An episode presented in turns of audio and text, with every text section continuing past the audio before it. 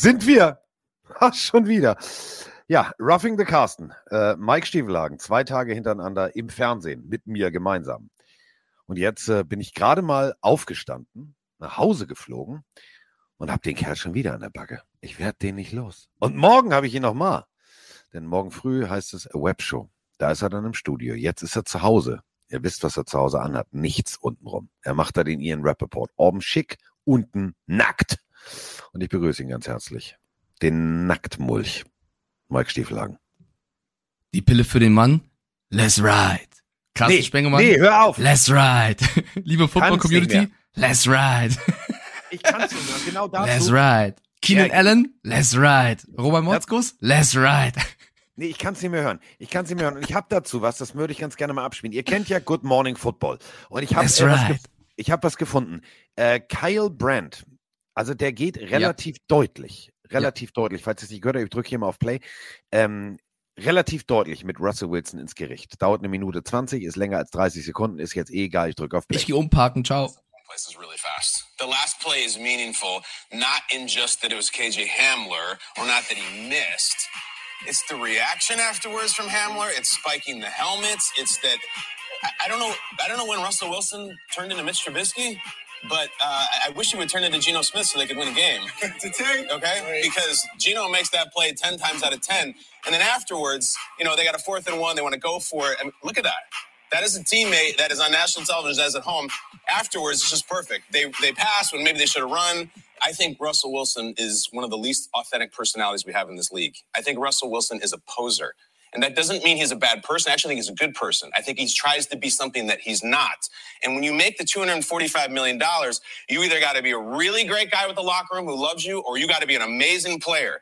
Brady, who makes half of what Russell's making, is both. Rodgers, MVP. Patrick Mahomes, both. Allen, people love him. He's amazing. Kyler, we'll find out. Russell Wilson, first of all, the NFL, the Broncos fan base has no history with him. They have no allegiance to him. This is not a Seahawks thing that they drafted him, they grew up with him, he's their guy. None of that. You know, I, got, I work the, the NFL honors. I work the red carpet.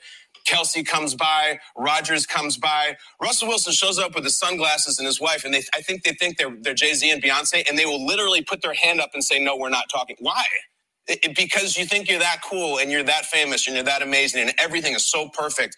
That does not work in a locker room unless you are really good or really, really good guy. It just doesn't work. 245 million bucks, that can come unraveled fast. And especially when you're missing throws like that and you're putting up nine points in a nationally televised game. Um, look out. This could come off the rails. It could. Ja, it, it could come off the rails. Also der Zug könnte relativ schnell entgleisen. Und äh, ich habe auf dem äh, Flughafen sehr, sehr viel äh, gelesen.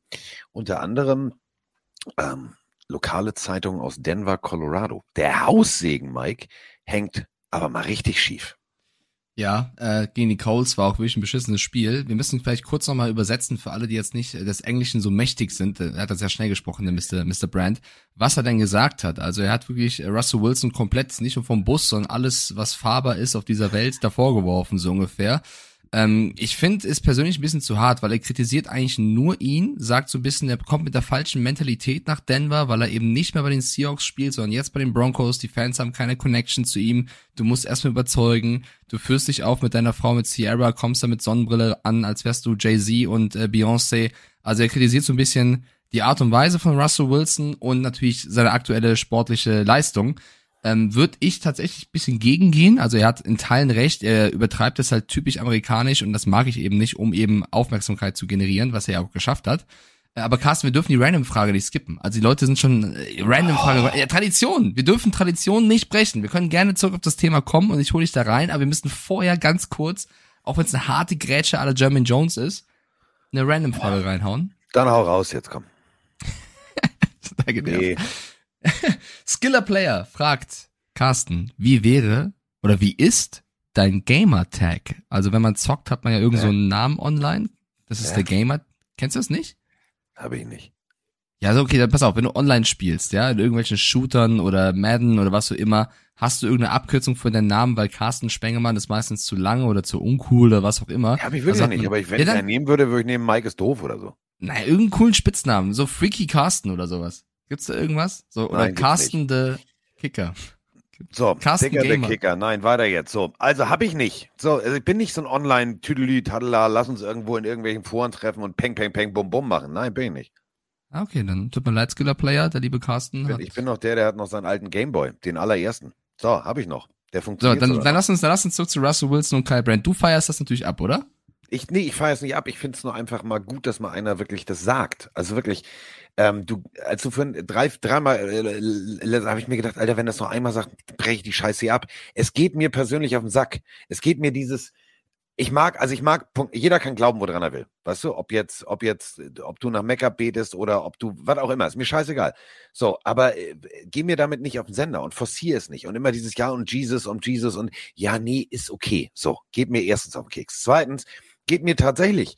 Ähm, ich finde schön, er spricht mir echt aus der Seele, weil diese ganze, ich habe mir das bei der NFL Honors Geschichte mal angeguckt, das war wirklich so, alle so, ey Digga, wie geht's dir? Yo, alles klar, High Five, ey, cool, geiler Maga, du auch hier? Ja, alles klar, George, da, Kittel zum Beispiel, ne?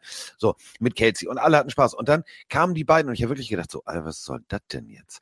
So, man kann natürlich auch immer sagen, ja, gewisse Unsicherheiten kannst du äh, durch, durch so ein Verhalten kompensieren, bla bla bla. Ist egal. Ich find's gut, dass das vielleicht reizt ihn, das mal jetzt mal abzuliefern. Denn äh, wer mir wirklich inzwischen leid tut, ist, äh, ist Frank the Tank, unser, unser Hardcore Broncos-Fan. Ähm, äh, das darf man ja jetzt wirklich, also man muss es und man kann es und man sollte es auch ganz deutlich so sagen. Also wir reden hier von richtig Schotter. Wir reden von richtig Schotter. Also wir reden von 250 Millionen vom ersten Snap. Die hatten mal einen jungen Mann, der hieß Drew Lock. Selber Stand der Saison, also selbe Woche, ne? Ja, das waren nur äh, knapp 170 Passing Yards weniger. Aber Drew Lock hatte sieben Touchdowns bei drei Interceptions. Russell Wilson vier bei drei. Completion Rate hm, 64 auf Seiten von Drew Lock und 59 auf der Seite von Kollege. Genau, Russell Wilson. Und äh, wie standen sie da? Hm, vier Siege, eine Niederlage. Jetzt stehen sie da, zwei Siege, drei Niederlagen. Also ich kann verstehen, dass viele, viele Broncos-Fans inzwischen echt genervt sind. Und ähm, ja, wir warten jetzt mal ab, was die nächsten Wochen passiert. Denn in dieser Also- Division kannst du dir eigentlich jetzt schon den Mund abwischen und sagen, wenn die anderen nicht jetzt plötzlich talentlos werden und Football vergessen und nicht mehr wissen, wie das geht, dann können wir eigentlich die Playoffs mal dezent abhaken. Da bin ich voll bei dir. Ich glaube auch, dass es mit der Einstellung und der Performance, die Denver gerade zeigt, sehr schwer wird für die Playoffs. Ich bin trotzdem dabei zu sagen, dass Frank the Tank mir nach den ganzen Ansagen im letzten Jahr noch nicht so leid tut, sondern der kann auch gern mal ein bisschen bluten sozusagen. Ich ja, ich doch, ich doch auch, aber man kann ja auch mal ein bisschen, ne? Wer eine große Klappe hat, muss auch manchmal ein bisschen was einstecken. Das kenne ich ja selber bei Russell Wilson. oder bei mir. Ähm, ich widerspreche ein bisschen Kyle Brandt. Für mich ist Russell Wilson kein Poser und ich finde es ein bisschen zu undifferenziert, jetzt nur auf ihn zu gehen. Macht er sportliche Fehler? Definitiv. Wirkt er nicht in der besten Shape, also ich finde, er wirkt auch so ein bisschen aufgedunsen, ein bisschen zugelegt irgendwie, nicht positiv, sondern nicht so, also er wirkt nicht so spritzig wie sonst. Auch das kann man ihm vorwerfen. Wirkt er jetzt nicht bei der Sache, das finde ich eben nicht. Man kann natürlich dieses Let's Ride komplett durch den Kakao ziehen, so wie ich es auch mache, wie es andere machen, aber, und das finde ich irgendwo wieder positiv, kannst du mich dafür auch gerne steinigen, er zieht's durch. Er macht das nicht nur, wenn es gut läuft, sondern er, er zwingt sich dazu, trotzdem zu seinem Team, zu seiner Mentality zu stehen, auch wenn es kacke läuft. Er sagt trotzdem auf der Pressekonferenz, Broncos Country, und dann geht er, let's ride. Nicht, weil er, also er weiß ja, dass das äh, ein, ein, ein, ein Echo gibt und er verarscht wird. Das weiß er. Aber trotzdem macht er weiter, weil er einfach ähm, dazu stehen möchte, zu seinem Team stehen möchte, auch wenn es schlecht läuft. Und das finde ich eigentlich irgendwo wieder positiv, auch wenn ich selber gerne, ähm, ja, verhone People sozusagen. Was ich viel schlimmer finde, Carsten, das wird mir in der ganzen Diskussion gerade ein bisschen, das geht ein bisschen verloren, was wir vor ein paar Wochen aber hatten. Also A, jetzt die Berichte, dass er vielleicht eine Schulterverletzung hat, da weiß ich nicht, ob das einfach nur was ist, um ihn zu schützen. Da ne, weiß ich nicht, ob das wirklich das Relevante ist. Ich möchte ein bisschen mehr auf Nathaniel Hackett noch gehen, der Coach der Broncos, weil ja, die, die, hast- die, die beiden, das, ist, das Not und Elend treffen sich auf dem Platz. ja, du hast gerade Drew Lock und Co. erwähnt. Wir haben ja nicht nur einen neuen Quarterback bei den Broncos, wir haben auch einen neuen Coach. Und ja, er hat KJ Hamler bei der einen Situation komplett übersehen. Er hat zwei Wochen zuvor, ich glaube gegen die 49ers war es, auch Javonte Williams völlig frei in der Endzone mal übersehen. Also er hat auf jeden Fall Probleme aktuell Spieler zu, seine Vision ist nicht mehr so gut, wie sie mal war scheinbar. Aber dass der Gameplan, den die Broncos haben, offensiv mit den Waffen, die sie haben, ist ja nicht nur Russell Wilson, der da rumläuft, funktioniert minus 10. Nathaniel Hackett, Hackett ist so unautoritär, dass er schon einen Berater braucht, der ihm hilft bei den, bei den Spielzügen. Das ist auch untypisch. Und für mich der eigentliche Poser bisher, wir sind in Woche 5, es kann auch viel passieren, ist Nathaniel Hackett, weil du, du machst, also die Broncos haben ja gefühlt 20.000 Game äh, Coaches eingeladen für ein Interview, wer wird der neue Head Coach? Und es wurde dann nicht Brian Dable, es wurde nicht äh, Brian Flores, es wurde im Endeffekt Nathaniel Hackett. Und wenn du jetzt siehst, wie er spielen lässt mit den Leuten, die er geholt hat, ist das für mich viel zu wenig. Und die Connection zwischen ihm und Wilson funktioniert gar nicht. Also es ist, da, da klickt gar nichts. Und du weißt ja auch nicht, inwiefern er ihm sagt, ey, letztes Play, guck nur auf Sutton, das ist dein Mann. Und wenn KJ Hamler rechts schon den Helm auf den Boden schlägt, weil er denkt, Alter, ich bin frei, dann, ich würde das, also ich finde die Kritik an Russell Wilson berechtigt, aber ich sag, das viel größere Problem für mich ist aktuell Nathaniel Hackett. Und wenn du einen Coach hast, der dich falsch einsetzt, nicht gut behandelt, dann läuft's nicht. Und ich werfe nur ein Beispiel rein, auch wenn es ein bisschen ins Extreme geht. Trevor Lawrence, Urban Meyer, Doug Peterson. Also du siehst, wie ein Quarterback, eine Person zwei unterschiedliche, unterschiedliche Seasons spielt, nur aufgrund des Coaches. Deswegen kritisiert gerne Russell Wilson, bin ich voll dabei, aber vergesst mir nicht, wer der Coach ist. Ja, aber kein Coach sagt, ja, du guckst auf den. Also dann hast du, also, also pff, nee. Aber gut, ähm, Schauen wir mal, also wie es jetzt mit den Broncos weitergeht. Wie es auf jeden Fall jetzt weitergeht, ist äh, mit unseren äh, einzelnen Spielen. Bevor wir allerdings mit einem einzelnen Spiel anfangen, würde ich ganz gerne noch mal eine Geschichte off-topic machen. Denn hat vielleicht keiner von euch mitgekriegt und genau darum geht die Sprachnachricht. Ein Moin Moin aus Hamburg. Ich wollte mich mal kurz ein bisschen drüber aufregen, obwohl gar nicht aufregen ist übertrieben. Aber es kann nicht sein. Am Wochenende war der German Bowl, 9000 Zuschauer in so einem 50.000 Leute Stadion. Das ist auch viel zu wenig. Kein Marketing irgendwie dafür. Das Ding wird noch mal im Free TV übertragen. Äh, ich will gar kein Bashing irgendwie, GF, äh, GFL, ELF, NFL, was weiß ich, ist doch egal. Wir sind Footballfans. Ich gucke das alles oder würde es gern gucken und dann läuft das noch nicht mal irgendwie im Free TV. Man kriegt sowieso nichts davon mit. Also sorry, aber dass der Hype da so nicht mitgenommen wird, was meint ihr denn dazu? Dass, also ich finde es ist ein absolutes Trauerspiel was die GFL da im Moment abliefert. Und ähm, ich finde das einfach nur traurig. Und ähm, ja, ich finde es schade. Ich war letztes Jahr war ich beim German Bowl, ich habe es genossen. Da waren mehr Leute trotz Corona-Restriktionen als in diesem Jahr. Ja, was sagt ihr denn dazu? Ja, es war tatsächlich am Wochenende, äh, also als Mike und ich äh, gemeinsam mit Volker College Football auf Pro7 äh, Max übertragen haben, da war, lief der German Bowl und ähm, auch mich hat äh, jemand dran erinnert am Donnerstag. Ach so, weißt du nicht, dass am äh, Samstag German Bowl? Ich so, was? Schon? Wieso? Und ähm, das Wieso natürlich klar, ist ein Endspiel. Aber ähm, also Schwäbisch Hall Unicorns, Glückwunsch, gehen erstmal raus, ähm, haben erneut den Titel eingefahren. Potsdam äh, hat sich sehr, sehr gut geschlagen dagegen. Aber ähm, wir müssen über eine Sache sprechen. Wir alle beschäftigen uns mit Football. Und die Sprachnachricht brachte es gerade auf den Punkt. Ähm, jeder hätte da wahrscheinlich sogar Bock gehabt, hinzugehen. Vielleicht. So, Frankfurt ist eine Metropole, da ist alles drumherum. Ähm, zu wenig Werbung, zu wenig soziale Medien, zu wenig Fernsehpräsenz und äh, 5000 und ein paar zerquetschte weniger als letztes Jahr. Letztes Jahr war Corona, da saßen sie da alle mit der Maske. Jetzt äh, kannst du frei hingehen. Die Karten sind nicht teurer geworden und es sind weniger Leute. Ähm, wir brauchen jetzt nicht dieses ganze Fass aufzumachen, ähm, dass die äh, ELF das Gegenprodukt zur GFL ist, weil die GFL einfach Jahrzehnte verschlafen hat. Aber sie hat es. Es ist tatsächlich so. Und äh, wenn ein äh, Miggy die Mike Stiefelhagen im Studio von mir angesprochen wird, sagt der Diggi hier, ne, so und so, und äh, wir zeigen äh, sagt Bilder vom International Combine und äh, ich sage in der Moderation, ja, und der junge Mann, der von Schwäbisch Hall beim Combine war, der fliegt jetzt zurück äh, zum German Bowl und Mike mich mit großen Augen anguckt, dann bringt es das auf den Punkt. Nur Hardcore-GFL-Fans, die irgendwie verbandelt sind äh, mit dem Verein oder Freunde da haben, die wussten davon. Ähm, deswegen ähm, sollte man was ändern. Ähm, es soll sich ja immer was ändern. Äh, es gibt ja so ein äh, sogenanntes Restart 21. Wir haben inzwischen 22, also ähm, ein bisschen spät. Also ähm, ich verstehe dich da komplett. Liebe Grüße gehen raus an den Pillenario. Ähm, vielleicht wird irgendwann mal alles besser. Vielleicht werde ich ja irgendwann mal Präsident. Wer weiß das schon? Wer weiß das schon? So. Krass, ne? Ja. Also ich möchte dich jetzt nicht hier kritisieren, aber ich glaube, wenn ich nach links gucke, sehe ich, dass unsere Aufnahme nicht läuft. Du verarsch mich jetzt gerade. Ich habe da drauf gedrückt. Ich habe da, dieses Programm geht mir auf den Sack.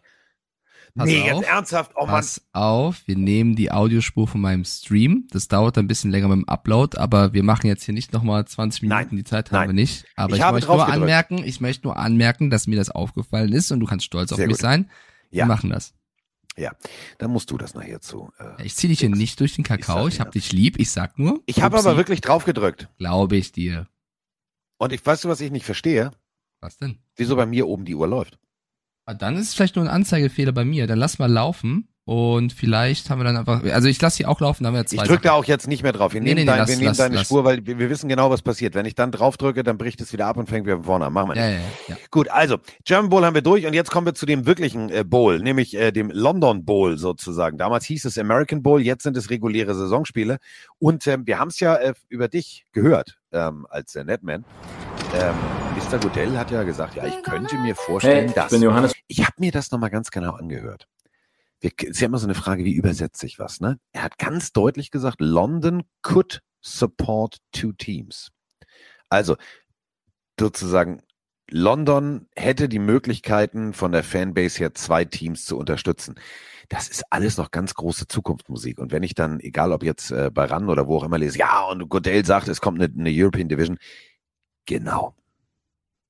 Abwarten. Ich, ich sag, die kommt. Also ich finde auch, du hast recht, wie er es formuliert hat, war jetzt nicht, dass sie das unbedingt planen und so weiter, sondern er sagt nur, es wäre möglich. Ich finde aber trotzdem, dass die Euphorie, die er mitgebracht hat in diesem Gespräch, mir schon suggeriert hat, dass er da großes Interesse dann hat. Ich weiß jetzt nicht, ob das in ein, zwei, drei, vier, fünf oder zehn Jahren passiert, aber ich gebe hier mal die bold Prediction, die vielleicht gar nicht so bold ist, ab, dass wir das eines Tages haben werden und dass viele Amerikaner das natürlich doof finden werden oder auch nicht nur Amerikaner, weil es eben eigentlich die National Football League ist. Aber wir kennen es, Reichweite, Business.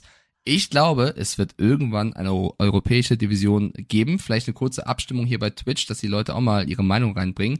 Glaubt ihr, es wird eine geben oder glaubt ihr, das ist bla bla? Vielleicht mal ganz kurz, dann haben wir noch eine weitere Meinung. Carsten, was meinst du? Ist das nur Gelaber? Wir haben- Wir haben, wird's irgendwann 32, geben? wir haben 32 Milliardäre. Einer davon hat eine Affinität zu London. Das ist Mr. Khan, der Besitzer der Jacksonville Jaguars. 31 sagen, geh mir nicht auf den Sack. Ähm, warum waren die Packers so lange nicht? Weil sie sich gewehrt, gesträubt und gemacht haben. So. Ja. Ähm, es wird ganz schwierig, alle Owner an einen Tisch zu kriegen, mit derselben Meinung zu sagen, ja, wir machen das. Wir dürfen immer eine Sache nicht vergessen. Es heißt National Football League. Die Amerikaner sind ein extrem, extrem stolzes Volk.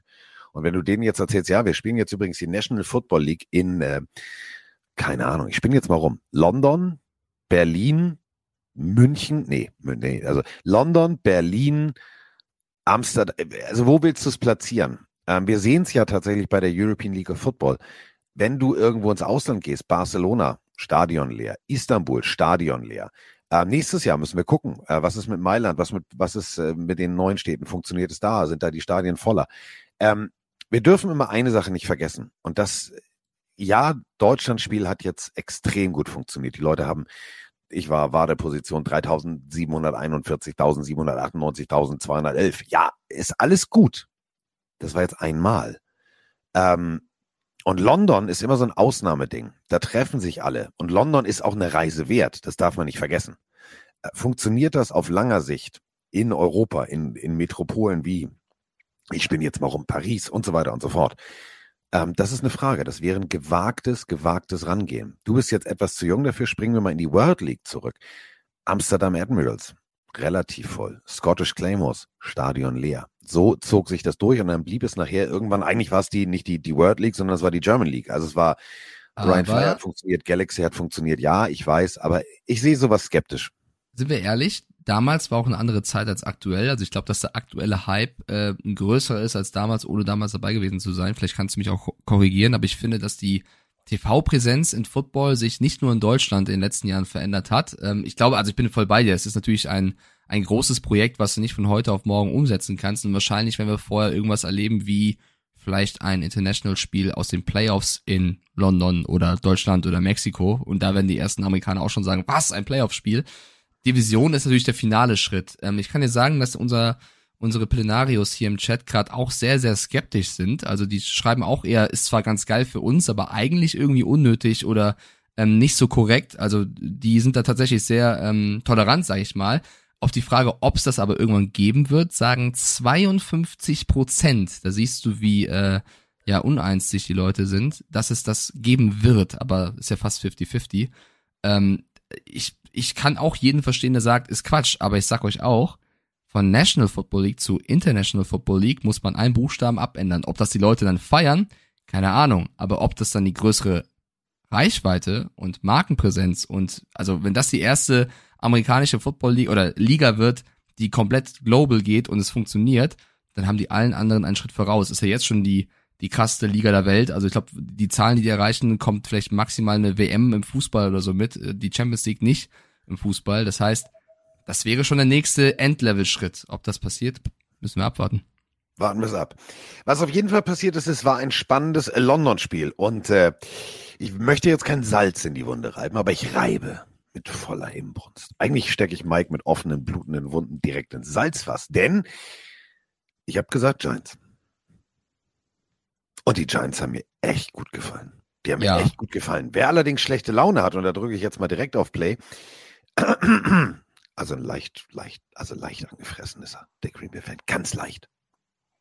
Guten Morgen, ihr beiden. Heiki Hamburg wieder hier. Machen wir es kurz. England Games, super Sache gewesen. Mega viele Green Bay Fans, richtig gut. Ich bleibe dabei. Wir müssen im Right Receiver Corps was tun. Da muss irgendjemand ertradet werden. Irgendjemand, der entweder ein sehr guter Veteran ist oder ein halber Star ist. Aber irgendjemand muss dir da mehr Fundament geben und dem Defense Coordinator, äh, dem muss so der Arsch aufgerissen werden, dass dem klar gemacht wird, mit dieser Unit, die nur aus First Round Picks äh, zum größten Teil besteht, ähm, entweder du machst da jetzt was draus oder du bist nach der halben Saison der Job los. Oh, warte, warte, warte. Du weißt, wer es ist. Ich muss mal ganz kurz rangehen. Das ist lebenswichtig. Warte. Ihr seid jetzt live dabei. Warte.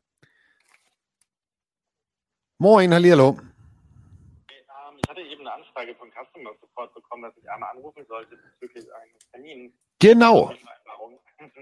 Äh, ich, soll, ich wollte online machen, äh, hat aber leider nicht funktioniert. Jedes Mal hieß es irgendwie, ich soll die Geschäftsbedingungen akzeptieren, habe das Häkchen gesetzt, hat leider nicht funktioniert. Und ohne Brille, die leider kaputt gegangen ist, kann ich nicht mehr kicken.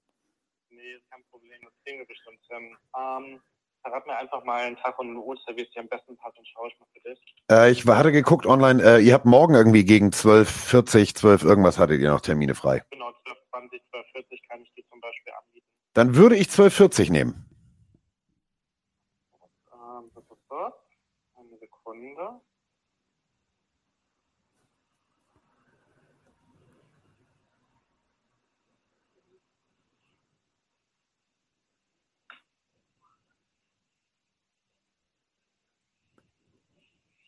Nö, schön hier im Harz, ist toll.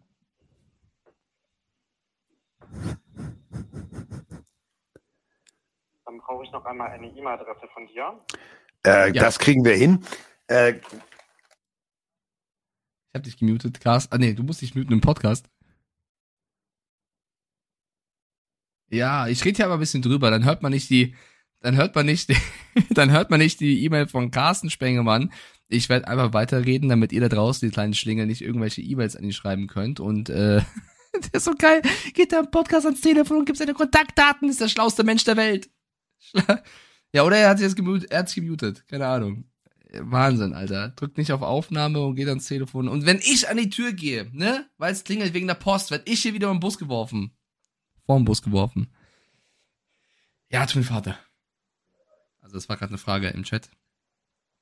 Der Harz ist übel nice. Ich war einmal da, Mango war okay. So, Mike, ich kann ab morgen wieder gucken. Oh, ist es nicht schön, hör mal. Ist Ich es bin- nicht schön. Ich bin Entschuldigt die. Unterbrechung, aber lebenswichtig. Ich habe stundenlang in einer Warteschleife gehangen, um mir beim Brillendealer meines Vertrauens äh, eine äh, neue, also einen Termin für eine.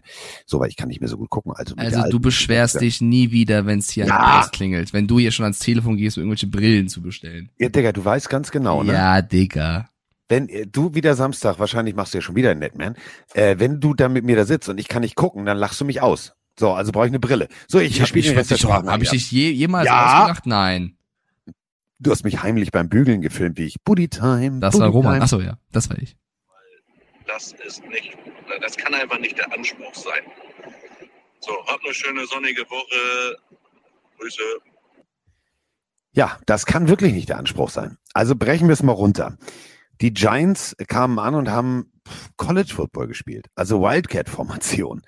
Ähm, und haben komplett die Packers auf dem falschen Fuß erwischt. Und irgendwie, ähm, ich, ich, ich weiß es nicht. Also es ist immer noch Aaron Rodgers und es ist immer noch jemand, der ein Spiel drehen kann, der Willen hat, der, der Liederqualität hat. Aber irgendwie habe ich das Gefühl gehabt, die sind alle nach rechts und links gelaufen, aber keiner ist ihm hinterhergelaufen. Und dann versucht Aaron Rodgers wieder mit der Brechstange. Da waren Calls dabei, wo ich gedacht habe, muss man jetzt nicht machen, kann man, aber dann verlierst du auch. Und äh, dass die Giants das Ding gewonnen haben, ey, das ist die, die, die, die Cinderella Story 2.0. Ja, ist eine, ist eine Sensation, auf die du auf jeden Fall gesetzt hast. Also da geht der erste Punkt im Tippspiel an dich. Ähm, ich finde auch, man sollte die Packers kritisieren. Ich weiß jetzt nicht, ob es allein am Receiver liegt, aber was mir so ein bisschen verloren geht, Freunde, die Packers haben ja gut angefangen. Es sah danach aus, als wenn es ein klarer Sieg für die Packers wird. Und dann kamen die Adjustments. Und da möchte ich mal ganz kurz reinwerfen, nach fünf Wochen, mein bisheriger Coach of the Year ist Brian Ja. Dable. Ja. Wie der es schafft, mit gefühlt keinem Quarterback, weil Daniel Jones eben sehr angeschlagen spielt. Nicht, weil er, weil er schlecht spielt, sondern mit einem angeschlagenen Knöchel, das siehst du ja auch, kämpft der Mann, was ich respektabel finde und wo ich sage, krass, dass der noch so gut funktioniert, obwohl er eigentlich verletzt ist.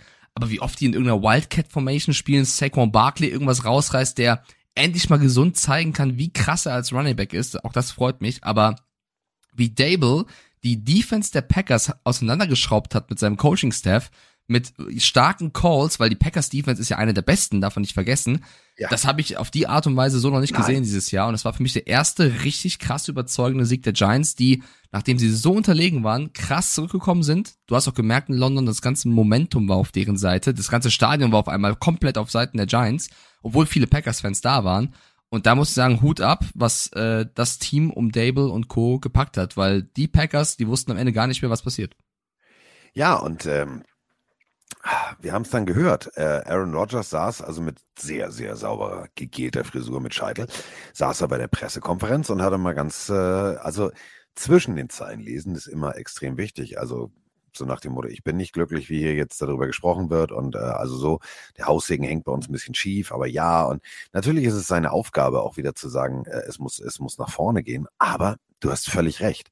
Die wurden teilweise ausgecoacht. Also du hast Komplett. keinen Quarterback. Du hast keinen Quarterback in der Kategorie Aaron Rodgers, Josh Allen, whatever, sondern du hast einen angeschlagenen, mehr oder minder mit so, einem- mit so einem, also wie beim, weißt du, wie bei der Formel 1, mit so einem Bremsplatten. So.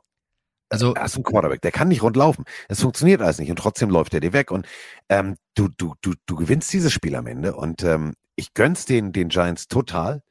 Ähm, also überleg mal, die drehen doch da alle in, in New York durch. Die Jets gewinnen, die Giants gewinnen. Was ist denn jetzt plötzlich los? Aber ähm, dieses Spiel hat mir einfach mal ganz deutlich gezeigt, dass Dable, ähm, und das haben wir ja schon an seiner Wirkungsstätte vorher gesehen, dass der einfach echt mal ein richtig guter Mann ist. Ja, vor allem, also, also es gibt einige Coaches, die gerade gute Arbeit machen. Wir haben Nick Sirianni bei den Eagles, wir haben auch Doug Peterson bei den Jaguars, auch wenn sie jetzt verloren haben. Du hast auch Salah bei den Jets. Du hast ähm, verschiedene Leute, die wirklich gute Arbeit machen. Mike McCarthy in Dallas mit einem Backup-Quarterback. Aber jemand, der mit so stumpfen Waffen, wirklich, die waren ja letztes Jahr komplett weg vom Fenster. Die haben jetzt keinen neuen Quarterback, die haben zwar einen gesunden Barclay, ein paar gute Draft-Picks, aber jemand, der aus so wenig so viel macht. Und äh, Dable hat ja erzählt, dass er super viele Nachrichten bekommen hat von Leuten, die gesagt haben, geh da nicht hin, du hast keine Chance, das sind stumpfe Waffen. Aber jemand, der mit einer Keule so gut gegen irgendwelche Repetiergewehre und äh, Schwerter kämpft, keine Ahnung, 4-1 steht nach fünf Wochen, das verdient Respekt. Und Matt LaFleur sagt ja auch nach dem Spiel, dass er so noch nicht outgecoacht wurde wie in diesem Spiel. Und das ist ein Riesenkompliment von ihm an Dable. Und äh, ich meine, Carsten, die haben eigentlich gefühlt, ohne, die, die hatten keinen fitten Quarterback und dieses Spiel trotzdem gewonnen. Das ist wirklich, also eine mega krasse Leistung. Und äh, du hast ja auch gesehen, wie er nach dem Spiel ausgerastet ist, Dable. Das war schön zu sehen. Deswegen die Giants stehen 4-1 und das ist für mich mit die größte Überraschung, weil die aus sehr wenig sehr viel machen. Definitiv. Also es ist, ähm, es ist, ist beeindruckend und äh, ja, Hut ab, liebe Giants, äh, es geht aufwärts. Ähm, wo es auch klar war, dass es aufwärts geht. Äh, gut, für AJ Penzer ging es kurzzeitig mal rund. Also der hat äh, der Linebacker, ja. Ebenezer, der äh, Linebacker aus Iowa, ähm, hat sich da mal kurz mit dem Schiedsrichter ein bisschen behagt bei der nächsten Partie. Also der Schiedsrichter hat irgendwas gesagt, daraufhin ist ihm kurz die Hutschnur durchgebrannt, dann flog die Mütze, dann Ich flog habe mir die das mal Flagge und- angeschaut. Wir haben das ja in der Sendung gezeigt. Ne? Ja. Der Referee schubst den wirklich weg. Also Ipenesa Ja. dreht sich weg und dann gibt der Referee nochmal so einen Schubser, also ganz egal, was für Worte da gefallen sind, du schubst ja nicht den Spieler weg, dann dreht sich Epinesa nochmal um und dann kommt die, die Mütze geflogen, also die Flagge. Fand das auch ein bisschen, sah von außen sehr seltsam aus. Ja, es sah sehr seltsam aus. Also da war natürlich auch wirklich bei den Schiedsrichtern die Zündschnur äh, auch sehr, sehr kurz. Denn es war ein extrem hartes Footballspiel. Ähm, also äh, Lawson, Okafor und so weiter und so fort, äh, die waren alle, puh, die waren schon, die waren schon, die, also da waren schon, schon so ein paar Rangeleien dabei, Okafor mit der 76 bei den Steelers zum Beispiel. Ähm, der hat sich das da regelmäßig besorgt und zwar äh, auch gerne nach Abpfiff mit seinem Gegenspieler.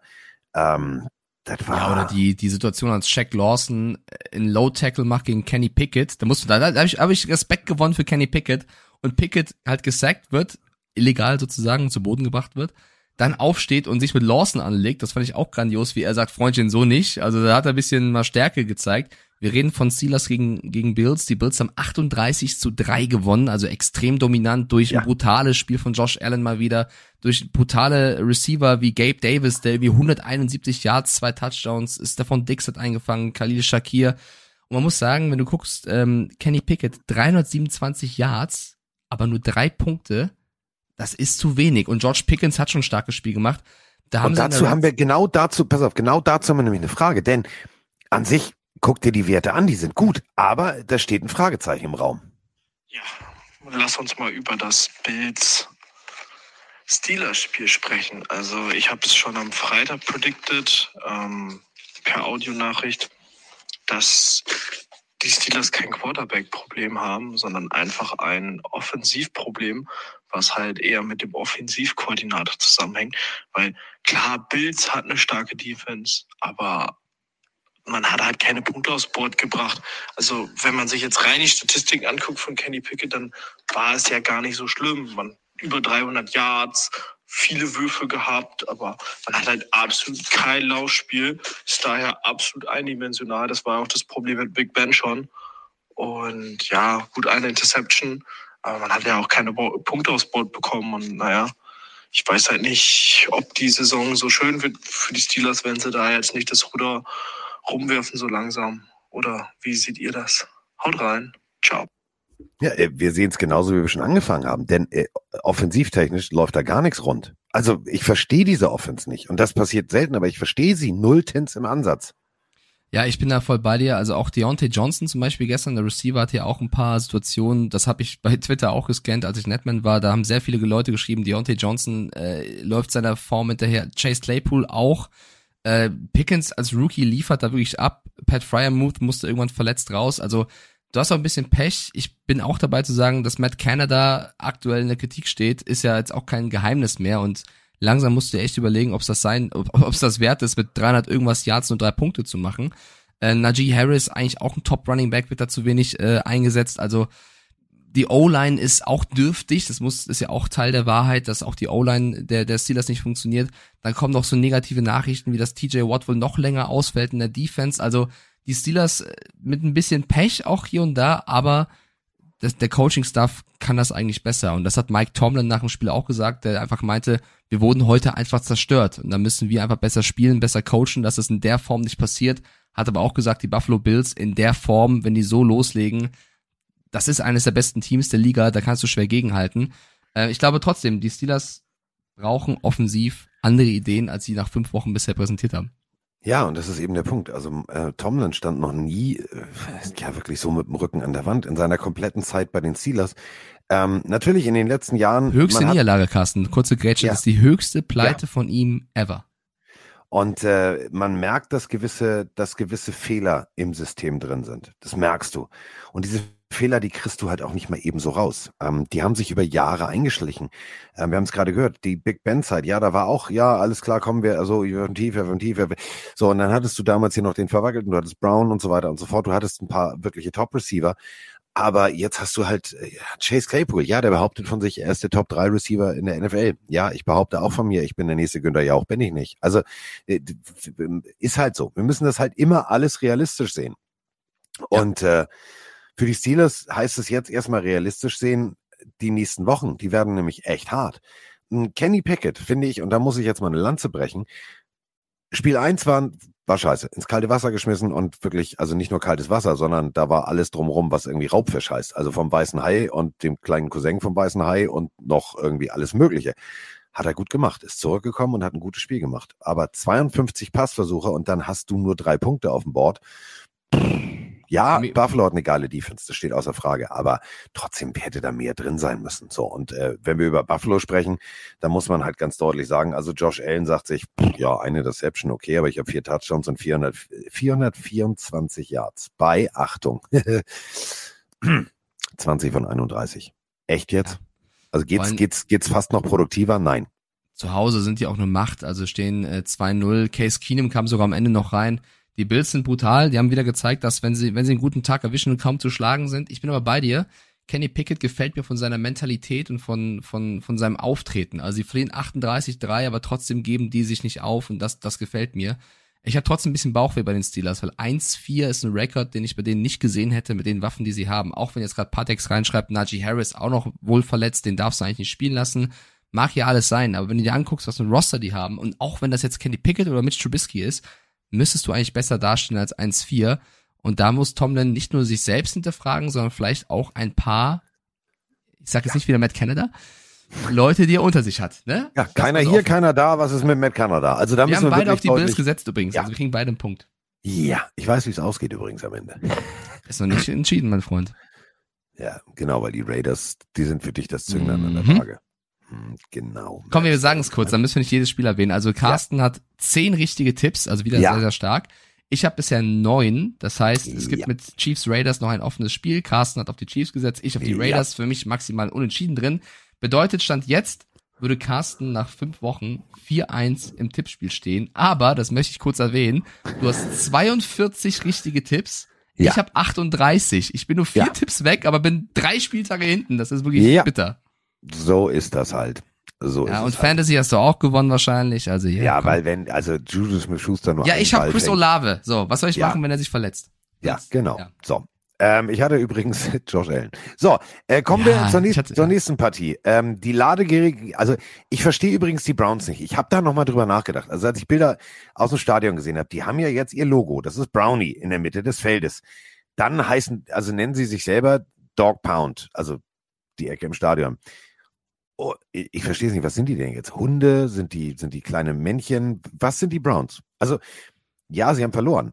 Und zwar haben sich echt gut, also gut geschlagen gegen die Chargers. 28 zu 30 ist die Partie zugunsten äh, der Chargers ausgegangen. Justin Herbert, ähm, wir sprachen drüber. Der läuft noch nicht rund. Dieser Rippenbogen ist immer noch, glaube ich, ein Faktor, denn 22 von 34, 228 Yards, ein Touchdown. Da wäre mehr drin gewesen, wenn der junge Mann rund gelaufen ist. Wer allerdings äh, sehr rund gelaufen ist, ist, und ich habe ihn leider nicht in meinem Fantasy-Team, Austin Eckler. 16 Läufe, 173 Yards. Mhm. Und noch Liebe Brown 26. Stephens. Liebe Brown Stephens. Den darf man tackeln. Ist nicht verboten. Und 26 Yards im äh, Receiving und Ja. da auch noch ein Touchdown. Also Austin Eckler hat bewiesen, warum ich ihn vor der Saison neben Nick Chubb und den, also eigentlich auch Jonathan Taylor, zu den besten Running Backs gezählt habe, äh, weil er einfach so flexibel einsetzbar ist. Ist so ein bisschen wie McCaffrey, äh, nur, also auch ein Receiving Running Back, vielleicht vom Spiel her ein bisschen anders, aber auch jemand, der fangen kann. Eine große Waffe der Chargers, ähm, ja, hat gut funktioniert gegen die Browns, auch wenn Teil der Wahrheit ist, dass äh, Kate York am Ende mit einem 54 Yard Field Goal versucht, das Spiel hätte auch noch entscheiden können zugunsten der Browns. Brissett hat Momente im Spiel, so ein typisches Brissett-Spiel, Momente im Spiel Ja. gehabt, wo er sehr, sehr stark war und dann Momente, entscheidende Momente hatte, wo er die falschen Entscheidungen getroffen hat und äh, nicht gut gespielt hat. Ähm, Chargers knapper Sieg, äh, aber trotzdem, wir wissen, wie, wie verletzungsgebeutelt die sind. Äh, trotzdem ein Sieg, der, glaube ich, im Endeffekt verdient ist. Wir Und haben er auch ist beide wichtig. auf den er ist ganz, ganz wichtig, denn wir haben über die Division ja schon gesprochen. Wenn du, wenn du die Chiefs vorne wegrennen lässt, dann hast du irgendwann ein Problem. Deswegen ganz, ganz wichtiger Sieg. Ähm, 3-2 stehen die Chargers jetzt und äh, die Browns stehen 2-3. Ähm, sie stehen allerdings mit Jacoby Brissett jetzt nicht so schlecht da. Also wenn der diese typischen Brissett-Fehler vermeidet, Ja, man kann natürlich über, man, Ja, kann über, man genau. kann über Brissett reden, aber du darfst nicht in Austin, du hast es ja schon richtig gesagt, du darfst als Defense auch nicht einen Austin Eckler so scoren lassen. Also ganz egal, was für Fehler du, du in der Offense machst, wenn ein Spieler der Chargers so aufdreht, dann musst du dir defensivmäßig überlegen, wie kann ich ihn rausnehmen. Das haben sie nicht geschafft. Und, Und da das laufen auch schon gute Spieler. Mike Williams pro Catch 13,4 Yards im Schnitt. Ja. Ja, Das klar. ist scheiße viel. Mein, Miles Garrett war auch wieder da, also die Defense der Browns kann es, glaube ich, besser als an diesem Tag. Ja, so. Jetzt, äh, du, hast, du hast gefragt, ob das Helme sind oder sonst, also äh, Ich versteh's die Browns. Ja, ich, für mich sind sie einfach unsympathisch seit der Watson-Geschichte. Mehr brauche ich nicht wissen. ja, aber weißt du, äh, Dog Pound und dann ist das Das ist Männchen. mir egal. Verstehe Solange, nee, Die sind halt nicht die San Antonio Rubber Ducks, das muss man auch mal ganz deutlich so sagen. ja, gut, wer Also, ist das schon? Wir, wir, wir hätten das rigoros durchgezogen. Ich habe das, ich habe das ähm, mal äh, einem Grafiker erzählt. Ähm, der soll mal auf das SoFi Stadium, auf den Rasen, auf diese totale, das mal so ein bisschen schön machen. Stell dir mal vor, ich habe ich hab mir das mal folgendermaßen überlegt. Mal gucken, ob ihr jetzt, ob ihr jetzt mit mir geht. Also, San Antonio ist ja Texas, ne? Wir haben weiß, wir haben äh, rot und wir haben blau. So, an sich ganz cool. Jetzt stellt euch mal Folgendes vor. Also wir wären, glaube ich, das national stolzeste Team. Also Texas muss man das machen. Da geht nicht anders. Ich würde die Hosen in weiß machen und an der Seite diesen äh, blau-roten Streifen. Ja, jetzt kommt's. Festhalten. Jetzt. So. Dann knallrotes, knallrotes Jersey. Und äh, früher gab es ja Nummern auf den Shoulderpads, richtig? Diese Fläche ist ja frei, rein theoretisch. Da ist ja nichts. Bei den Chargers ist da ein Blitz. Stell dir mal vor, auf dem Rot eine richtig geile, so richtig knallgelbe Quietscheente, die richtig aggro guckt. So, dann kriegen alle, und das meine ich ernst, alle, die Handschuhe tragen, ziehen gelbe Handschuhe an. Wegen der Quietscheente. Dann nehmen wir den Helm auch in diesem Knallrot und auf dem Knallrot, so leicht unterlegt, weißt du, wie früher bei den Patriots, in diesem Blau und Rot, Mhm. äh, in, dem, in, in dem Blau und Rot, Bonsai Also- schreibt mit Augenklappe noch. ja, nat natürlich. Natürlich. Pass auf, die, die Quietscheente, die, die, also die hat eine Augenklappe und die hat einen Säbel zwischen den Zähnen. So, und diese Quietscheente kommt dann so komplett aggro, aber so richtig Comic-Style auf den Helm. Und zu dem roten Helm, Achtung, gibt's ein gelbes Gesichtsgitter. Alter, wir wären, wir wären Merch-Könige innerhalb von einer Saison. Ja, ist sehr geil, die Idee auf jeden Fall. Ja. Finde ich sehr, sehr gut. Ähm, Ja, und alle kriegen wir- gelbe Schuhe. Auch geil. Ja. So, du, du, du sagst denen, was sie tragen müssen, ja. Ja, natürlich. Ähm, ja, machst du ja. Vater mit Bart schreibt, würde ich kaufen. Und Ja. schreibt noch rein, ob wir über Godell gesprochen haben. Wir haben in, über Godell und die Division in Europa Anfang der Folge gesprochen und in der Sendung. Also kannst du überall nachschauen. Hatten wir schon häufiger das Thema. Ähm, eine Sache noch zu Chargers Browns, weil das darf nicht unerwähnt bleiben. Äh, Brandon Staley, der Coach der Chargers, wurde nach dem Spiel schon heftiger kritisiert, weil er mit, ähm, ich glaube, eine Minute 14 auf der Uhr die Entscheidung getroffen hat, an der eigen, eigenen 46-Yard-Linie, dass sie Vierter und Eins ausspielen mit einer Ja. Zwei-Punkte-Führung. Zwar mit Timeout, Justin Herbert wollte auf Mike Williams werfen und es war ein Incomplete Pass. Das gab den Browns eben nochmal die Möglichkeit, das Spiel zu gewinnen. Er hat sehr viel Kritik bekommen, hat nach dem Spiel aber gesagt, er würde es immer wieder so tun. Sie haben äh, im Training diese Situation trainiert und er vertraut da seinem Team und, sein, und seiner Analyse, was seine Offense angeht. Ich persönlich mag ja Coaches, die risky sind. Ich meine, Brian Dable unter anderem oder Doug Peterson äh, sind da, oder auch Dan Campbell sind da auch so unterwegs, dass sie gerne mal äh, risky Moves machen. Quatsch-Call, Carsten? Oder sagst du, kann man machen? Ich mag's. Ich, ja, Gazzi, aber ganz ehrlich, ähm, Alter, 46. Du hast, also, nee, nein. Also, Also du pantest den Ball und dann hätten die Browns halt theoretisch noch ein bisschen mehr als eine Minute Zeit in die genau, Nähe und du hast, kommen, und ne? nochmal, wir reden von der Chargers Defense, ne? Ja. Du hast einen geilen Panther, Pinsy Deep Ja. an der 5, an der 8, keine Ahnung, bessere Situation. Du, das ist so, als wenn du sagst, ey, Diggi, ich habe mir niegelnagelneue japanische Messer gekauft. Ich kann nicht jonglieren, aber es geht, glaube ich. Ich mach's einfach mal. Äh, Klar kann es gut gehen, dass du die wirklich wieder am Griff auffängst. Wenn du sie nicht fängst, dann sagst du, okay, ab jetzt bestelle ich nur noch acht Bier. Das ist bescheuert. Mach's nicht. Okay, also bisschen äh, Erfahrungswerte für Brandon Staley. So, äh, kommen wir äh, zu, äh, wie Dominik Kaiser sagte, dem Joko Winterscheid der NFL. Davis Mills. Dem Mann mit dem längsten Hals, das war der Vergleich. Habe ich nie drüber nachgedacht, dass der genauso einen Hals hat wie Joko Winterscheid. Also ich möchte Joko nicht zu nahe treten, aber die Figur ist dann doch ein bisschen andere. Ja, Davis Mills hat extrem breite Schultern, ist ein riesengroßer Kerl und ist auch nicht gerade nicht gerade klein. Aber der hat der der Hals. Guck dir wirklich mal die Fotos an. Der Hals ist ähnlich. Hals, der Hals. Du vergleichst ja nicht nur einzelne Körperteile bei Menschen, oder tust du das? Ja, das Merkmal Hals haben wir verglichen, ja. Aha, Nur das. Ja, ja du, für dich geht's um die Breite und Länge von einzelnen Körperteilen, wie zum Beispiel dem Hals. Das ist ja wieder völliger Quatsch. Du versuchst mir hier gerade ein Ei an die Schiene zu nageln, aber das ein Ei, funktioniert wieso nicht. denkst du denn jetzt an Eier? Also, die Houston Texans haben gegen die Weil Jacksonville ich heute Jaguars Morgen. Rührei hatte im Hotel. Okay, ich auch. Schlechtes Tütenrührei. Tatsächlich. Okay. Du auch im Hotel? Wieso? Weil, Nee, wo, in welchem Hotel warst du denn? Ich war was essen. Ich hatte äh, Lachs, Avocado-Brot mit äh, Spiegelei war es oben drauf. War lecker. Okay, also die, die Texans mit Leben werde ich einen netten Man. Lachs, Avocado. war geil, lecker, ja. Scheiße. Äh, für mich. für mich eine der größten Überraschungen diesen Spieltag, dass die Texans 13 Ja. zu 6 gegen die Jaguars gewonnen haben. Ein nicht so schönes Footballspiel, das hätte man vielleicht vorher auch kommen sehen, aber dass die Texans mit einem sehr starken Laufspiel und einer sehr starken Defense so gegen die Jaguars spielen, muss ich sagen, auch Respekt, das Team musste erstmal ohne Touchdown halten. Definitiv. Also äh, nur Kaimi Fairbain war derjenige, der irgendwie für Punkte gesorgt hat. War jetzt nicht so toll. Ähm, die Wochen zuvor hast du gedacht so, boah, Trevor Lawrence, du geile Katze. Ja, und jetzt sagst du irgendwie so, ja, pff, ist wahrscheinlich ein Baby-Jaguar. Also das war wirklich nicht rund. Das war echt nicht rund. Und äh, hat mir auch nicht gut gefallen. Also äh, wir können es abhaken, 13 zu 6, gewinnen überraschenderweise Erster durch Sieg. gute, genau, durch gute Offensivarbeit, aber auch gute Defensivarbeit gewinnen die Texans diese Partie und die Jackson Jaguars stehen jetzt 2-3. Mike hat gesagt, die gewinnen ihre Division. Ich habe es auch gehofft, aber die sollten jetzt das Ruder rumreißen. Also da war so ein bisschen Lethargie, das war alles, das waren, waren nicht die Jaguars, die ich erwartet habe. Das war so Jaguars auf Wish bestellt. Also du bestellst einen Jaguar und du kriegst so eine Perserkatze. Das war nicht geil. Ja, und es ist, also da kann man auch das erste Mal so ein bisschen Trevor Lawrence, wie du es schon getan hast, in, in die Pflicht nehmen, weil er wirklich auch äh, Spielzüge hatte, wo er nicht gut aussah, wo er Fehler gemacht hat und äh, man hat gesagt, erstes Jahr äh, Meyer mal gucken, jetzt zweites Jahr Doug Peterson, da hat er auch schon starke Spiele. Das war das erste Spiel, wo ich sagen würde, Trevor Lawrence sah nicht gut aus und hat äh, Fehler gemacht, gehört dazu, lernst du draus und wahrscheinlich wird er nächste Woche anders spielen.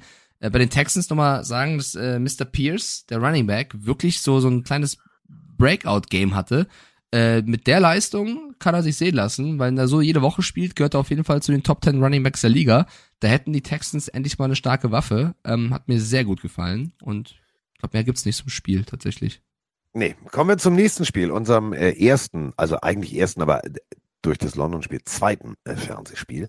Äh, die Minnesota Vikings zu Hause gegen die Chicago Bears. Und äh, es gibt immer so, ich habe immer gesagt, es ist ein Spiel der Zahlen. Wenn Zahlen dir einen komischen Eindruck vermitteln, dann kann es auch nur ein komisches Spiel gewesen sein. Und das war tatsächlich ein komisches Spiel. Also, Justin Fields, 208 Yards, ein Touchdown.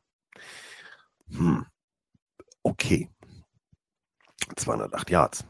Aber bester Rusher seines Teams ist übrigens mhm, Justin Fields mit 47 Yards. Also rein theoretisch für 250 Yards äh, hat er komplett die Offense in Beine und Hand genommen. Und ich verstehe die komplette Chicago Bears Offense, verstehe ich nulltens.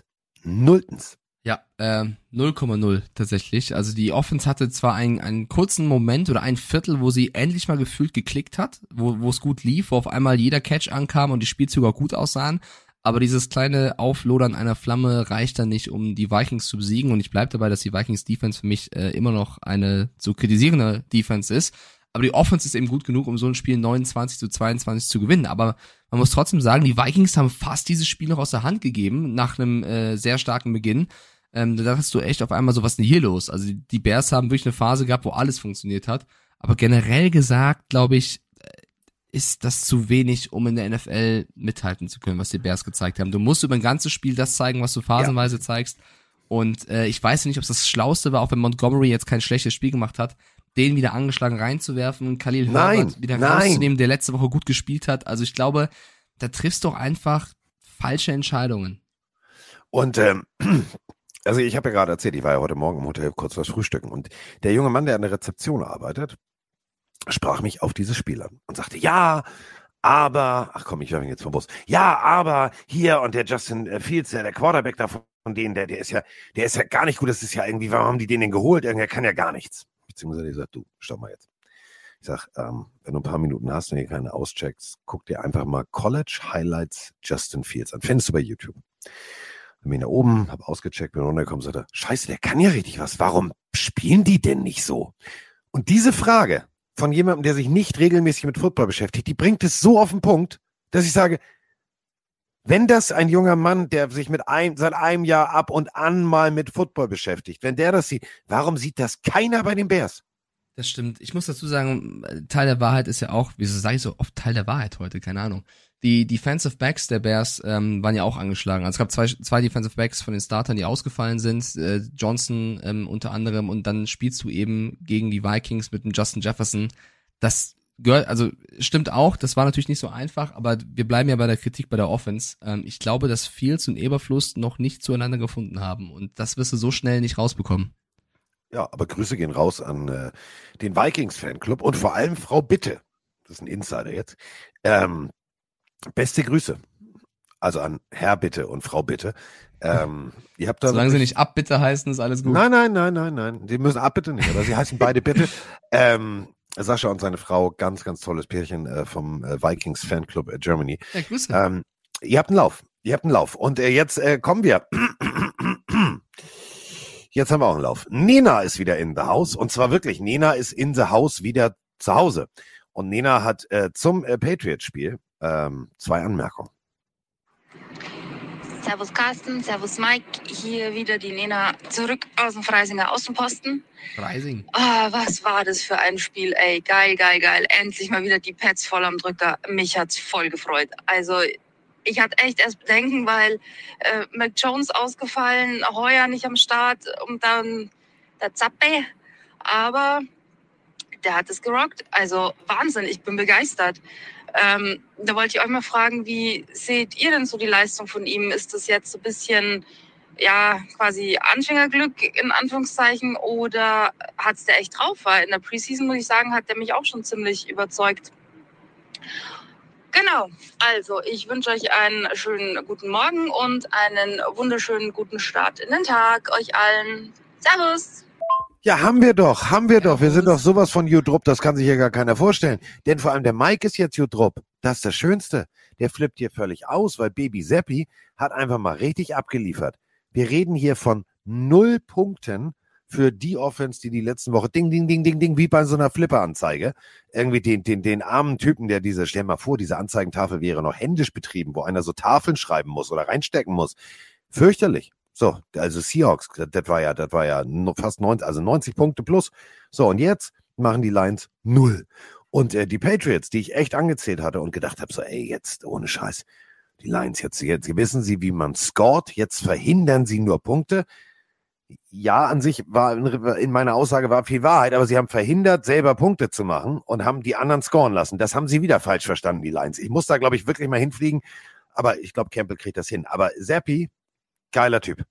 Ja, ich klaue den Spruch von meinem äh, Randkollegen Kai Esser, der auch Patriots-Fan ist, der gesagt hat, don't worry, be zappy, weil das passt für mich. Ich habe ein bisschen mit Patrick so, äh, Patrick Isume in der Sendung auch drüber gesprochen der halt auch komplett drauf gegangen ist, dass er sagt, ja, okay, also, dass die Patriots 29 Punkte machen gegen die Defense ist eigentlich kein Wunder, aber dass sie null Punkte, also dass die Lions nur null Punkte machen mit der Offense, das wundert ihn am meisten.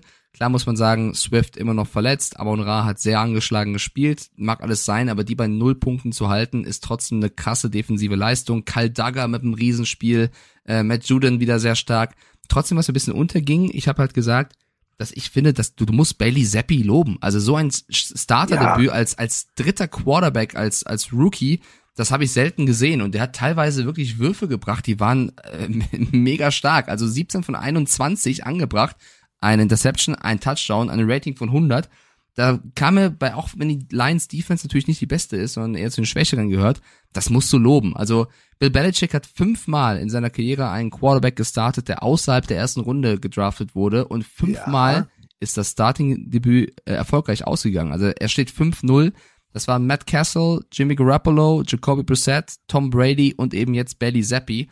Und äh, ich bin sehr, also ich habe auf die Patriots gewettet aus aus Hoffnung. Ich hätte nicht gedacht, dass sie 29-0 gewinnen. Aus Liebe. Ich, ich ziehe meinen Hut. Damien Harris verletzt raus, Stevenson hat gerockt, also Coaching hat stark funktioniert. Da muss man auch mal Matt Patricia und Joe Judge, äh, die zu Recht kritisiert worden sind, loben.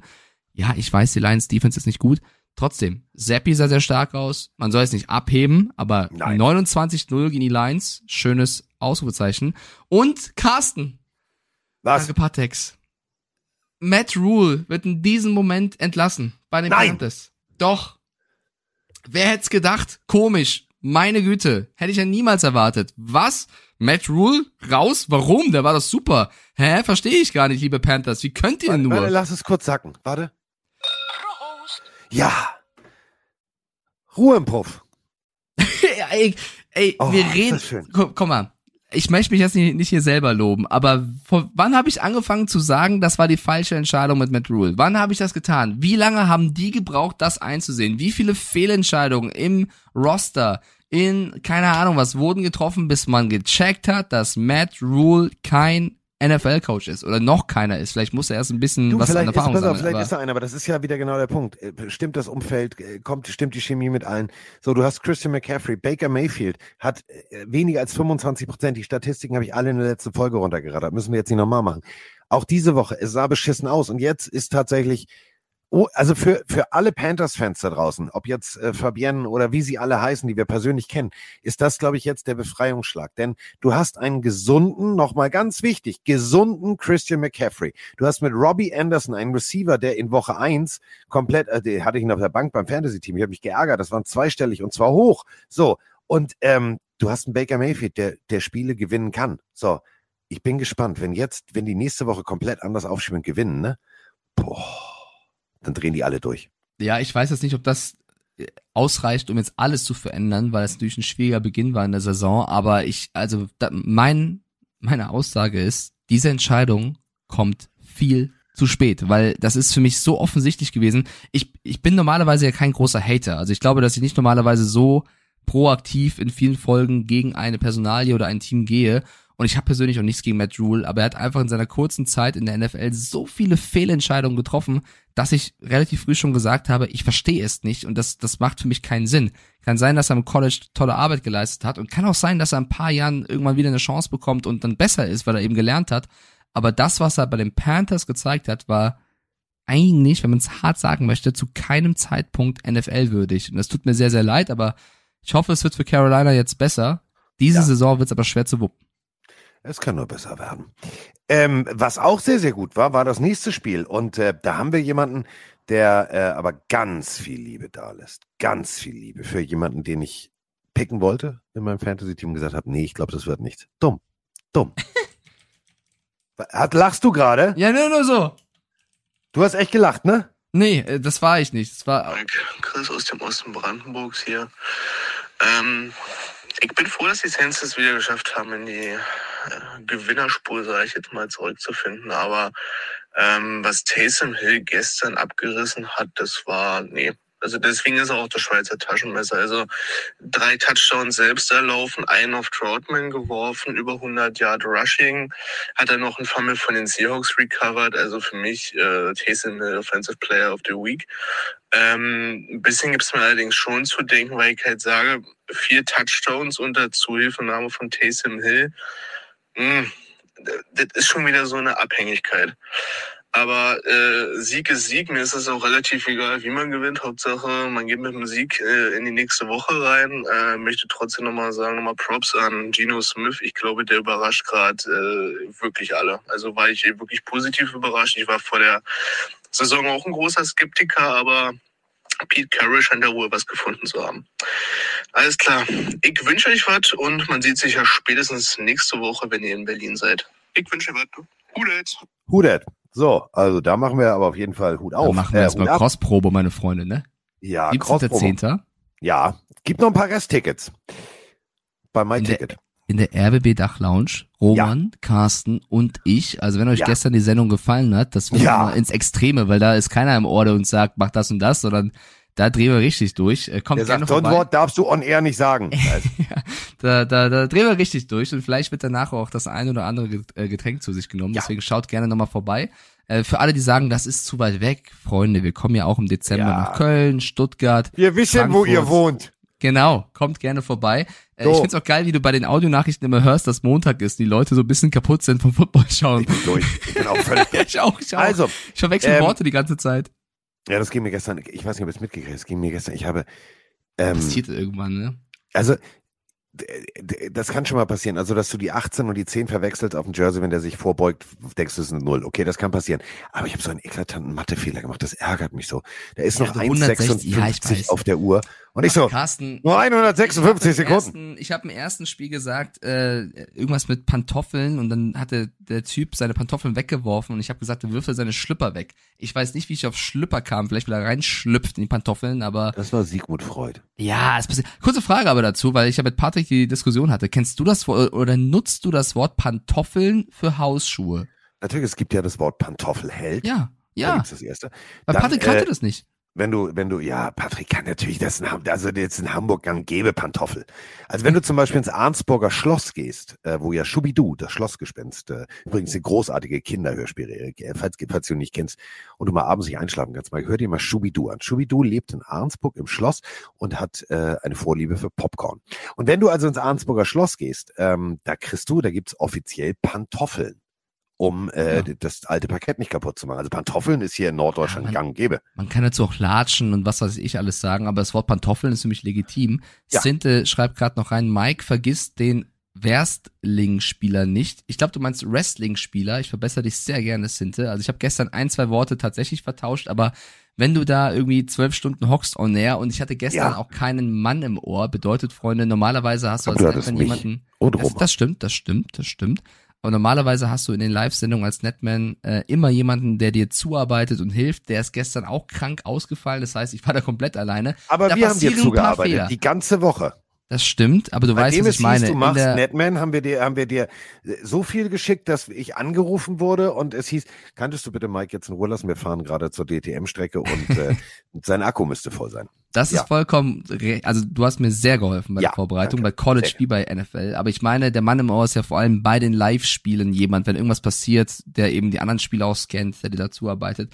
Aber es hat trotzdem, hat trotzdem viel Spaß gemacht und da passieren halt ab und zu Fehler. Ich finde es halt geil, dass mit Sinte jemand sowas reinschreibt, der glaube ich keinen geraden Satz rausbringt. Aber Sinte, alles gut, mein Lieber. Küsschen geht raus. So, So. kommen wir zum nächsten Spiel? Ah nee, ist hier, Seahawks Saints, ne? Gerader Satz. Äh, gehen wir mal, äh, springen wir mal, äh, nur weil wir beide es können. Springen wir mal bitte ins vierte Viertel bei noch fünf Minuten auf der Uhr. Bumm. Ähm, alter Falter. Es ist so offensichtlich, dass Taysom Hill laufen wird. Es ist so offensichtlich. Es ist, es ist für mich nicht zu, also Dritter und Eins. So. Kate Surprise. Taysom Hill hat er schon oft gemacht. So. Und was passiert? Taysom Hill muss ein Yard laufen und läuft aber gefühlt übers ganze Feld. Und der ist nicht der Schnellste. Der ist nicht der Schnellste. Und keiner holt ihn an, außer Uhren. Und Uhren schafft es nicht mal, den Ball rauszuschlagen. Versucht da alles. Ähm, großartige Leistung von Taysom Hill. Deswegen, ich, nochmal, dieses Jahr, aber da macht man sich abhängig. Nie. Frag mal Brian Dable bei den Giants. Wenn du kein, wenn du kein Brotmesser hast, dann musst du halt notfalls eine Säge nehmen. Und das ist genau der Punkt. Das äh, mega. Das ist absolut mega. Und mein absolutes, also ich mag ja, ich mag ja so Gutsy-Dinge, ne? Guckt euch bitte nochmal nur die Wiederholung an. Ich finde ihn so geil.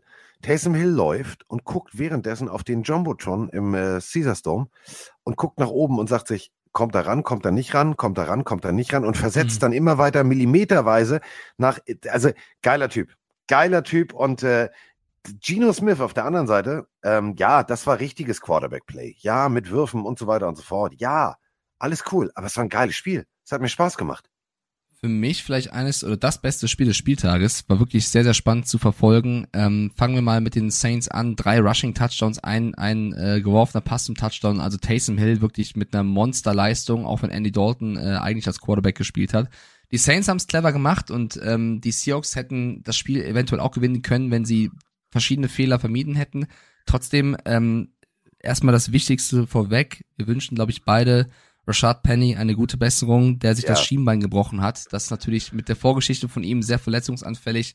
Extrem bitter, weil sobald er gesund war, hat er eigentlich gezeigt, was für ein guter Running Back er ist und äh, das tut mir extrem leid für ihn und da erstmal gute Besserung, auch wenn Kenneth Walker, der Rookie, ihn sehr, sehr stark ersetzt hat und das hat man ja auch so kommen sehen, dass der Typ, glaube ich, das echt drauf hat und ein Stil des Seahawks war im Draft. Ähm, trotzdem gute Besserung an Penny und wir müssen Geno Smith loben. Also wer Ja. das Spiel verliert, aber so stark, äh, da waren Pässe bei auf Lockett, holy moly, also das Holy von, moly! ja, das hast du von Russell Wilson in seiner besten Zeit gesehen. Er war teilweise echt, äh, es muss man sagen, krass. Geno Smith krass gespielt, hat mich äh, sehr überzeugt, ähm, fand ich großartig.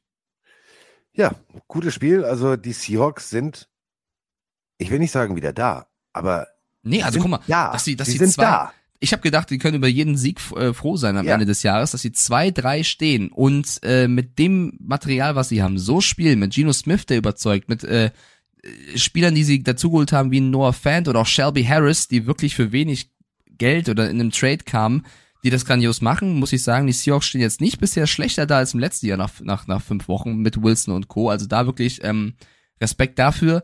Was mir extrem leid tut und wo man auch nochmal drauf eingehen muss, ist die Verletzungssituation um Chris Olave, den Rookie-Receiver, der wirklich wieder ein bockstarkes Spiel gezeigt hat.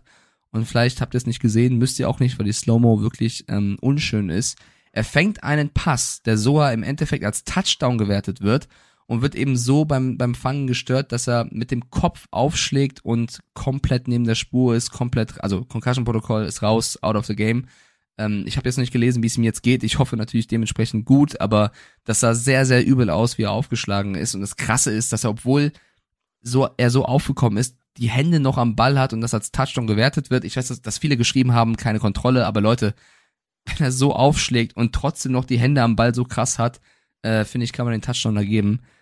Auch da eine gute Besserung, weil das sah wirklich krass aus. Ja, ganz einfach, beide ziehen am Ball, dadurch äh, entsteht so eine Rollbewegung wie so ein Judo-Wurf und er schlägt mit dem Kopf auf.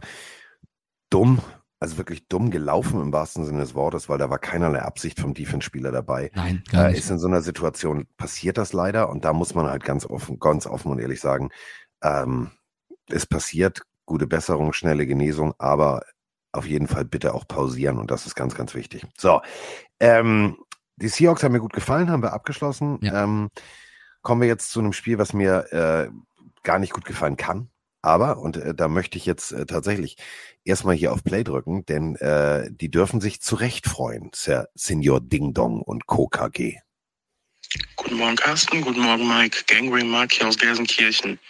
Was soll ich sagen? Zweiter Victory Monday in Folge und es fühlt sich einfach nur geil an. Mega Spiel gestern gegen die Dolphins. Unsere Rookies richtig abgeliefert. Gardner endlich mit seiner ersten Interception und dem Forced Safety und Breeze the Beast. Braucht man nichts weiter dazu zu sagen. Zach Wilson kommt immer mehr rein und äh, es macht einfach nur Spaß, den Jungs zuzusehen. Äh, Freue mich nach auf den Podcast. Grüße gehen raus an Senior Ding Dong und die ganze Gangrene Germany. Und ja, J-E-T-S, Jets, Jets, Jets. Ja, und zu Recht. Jetzt ernsthaft, zu Recht. Gutes Spiel, sehr, sehr gutes Spiel. Ähm, ein Faktor natürlich ganz klar, Tour ist schon raus. Dann Teddy Bridgewater, also Mikes Teddy B, auch verletzt raus. Auch mit der Concussion. So, und dann kam aus Kansas State in der siebten Runde gedraftet äh, Thompson. Thompson sollte es also richten. Ja, das war klar. So, dass das nicht so gut funktionieren kann. Ähm, auf der anderen Seite haben wir allerdings eine sehr solide, gut gecoachte Unit, egal auf welcher Seite des Balls. Eine Offense als auch eine Defense. Ja, Zach Wilson nur 14 von 21 mit 210 Yards, aber musste auch nicht. Also der Rest hat ja auch funktioniert und deine Defense funktioniert sowieso.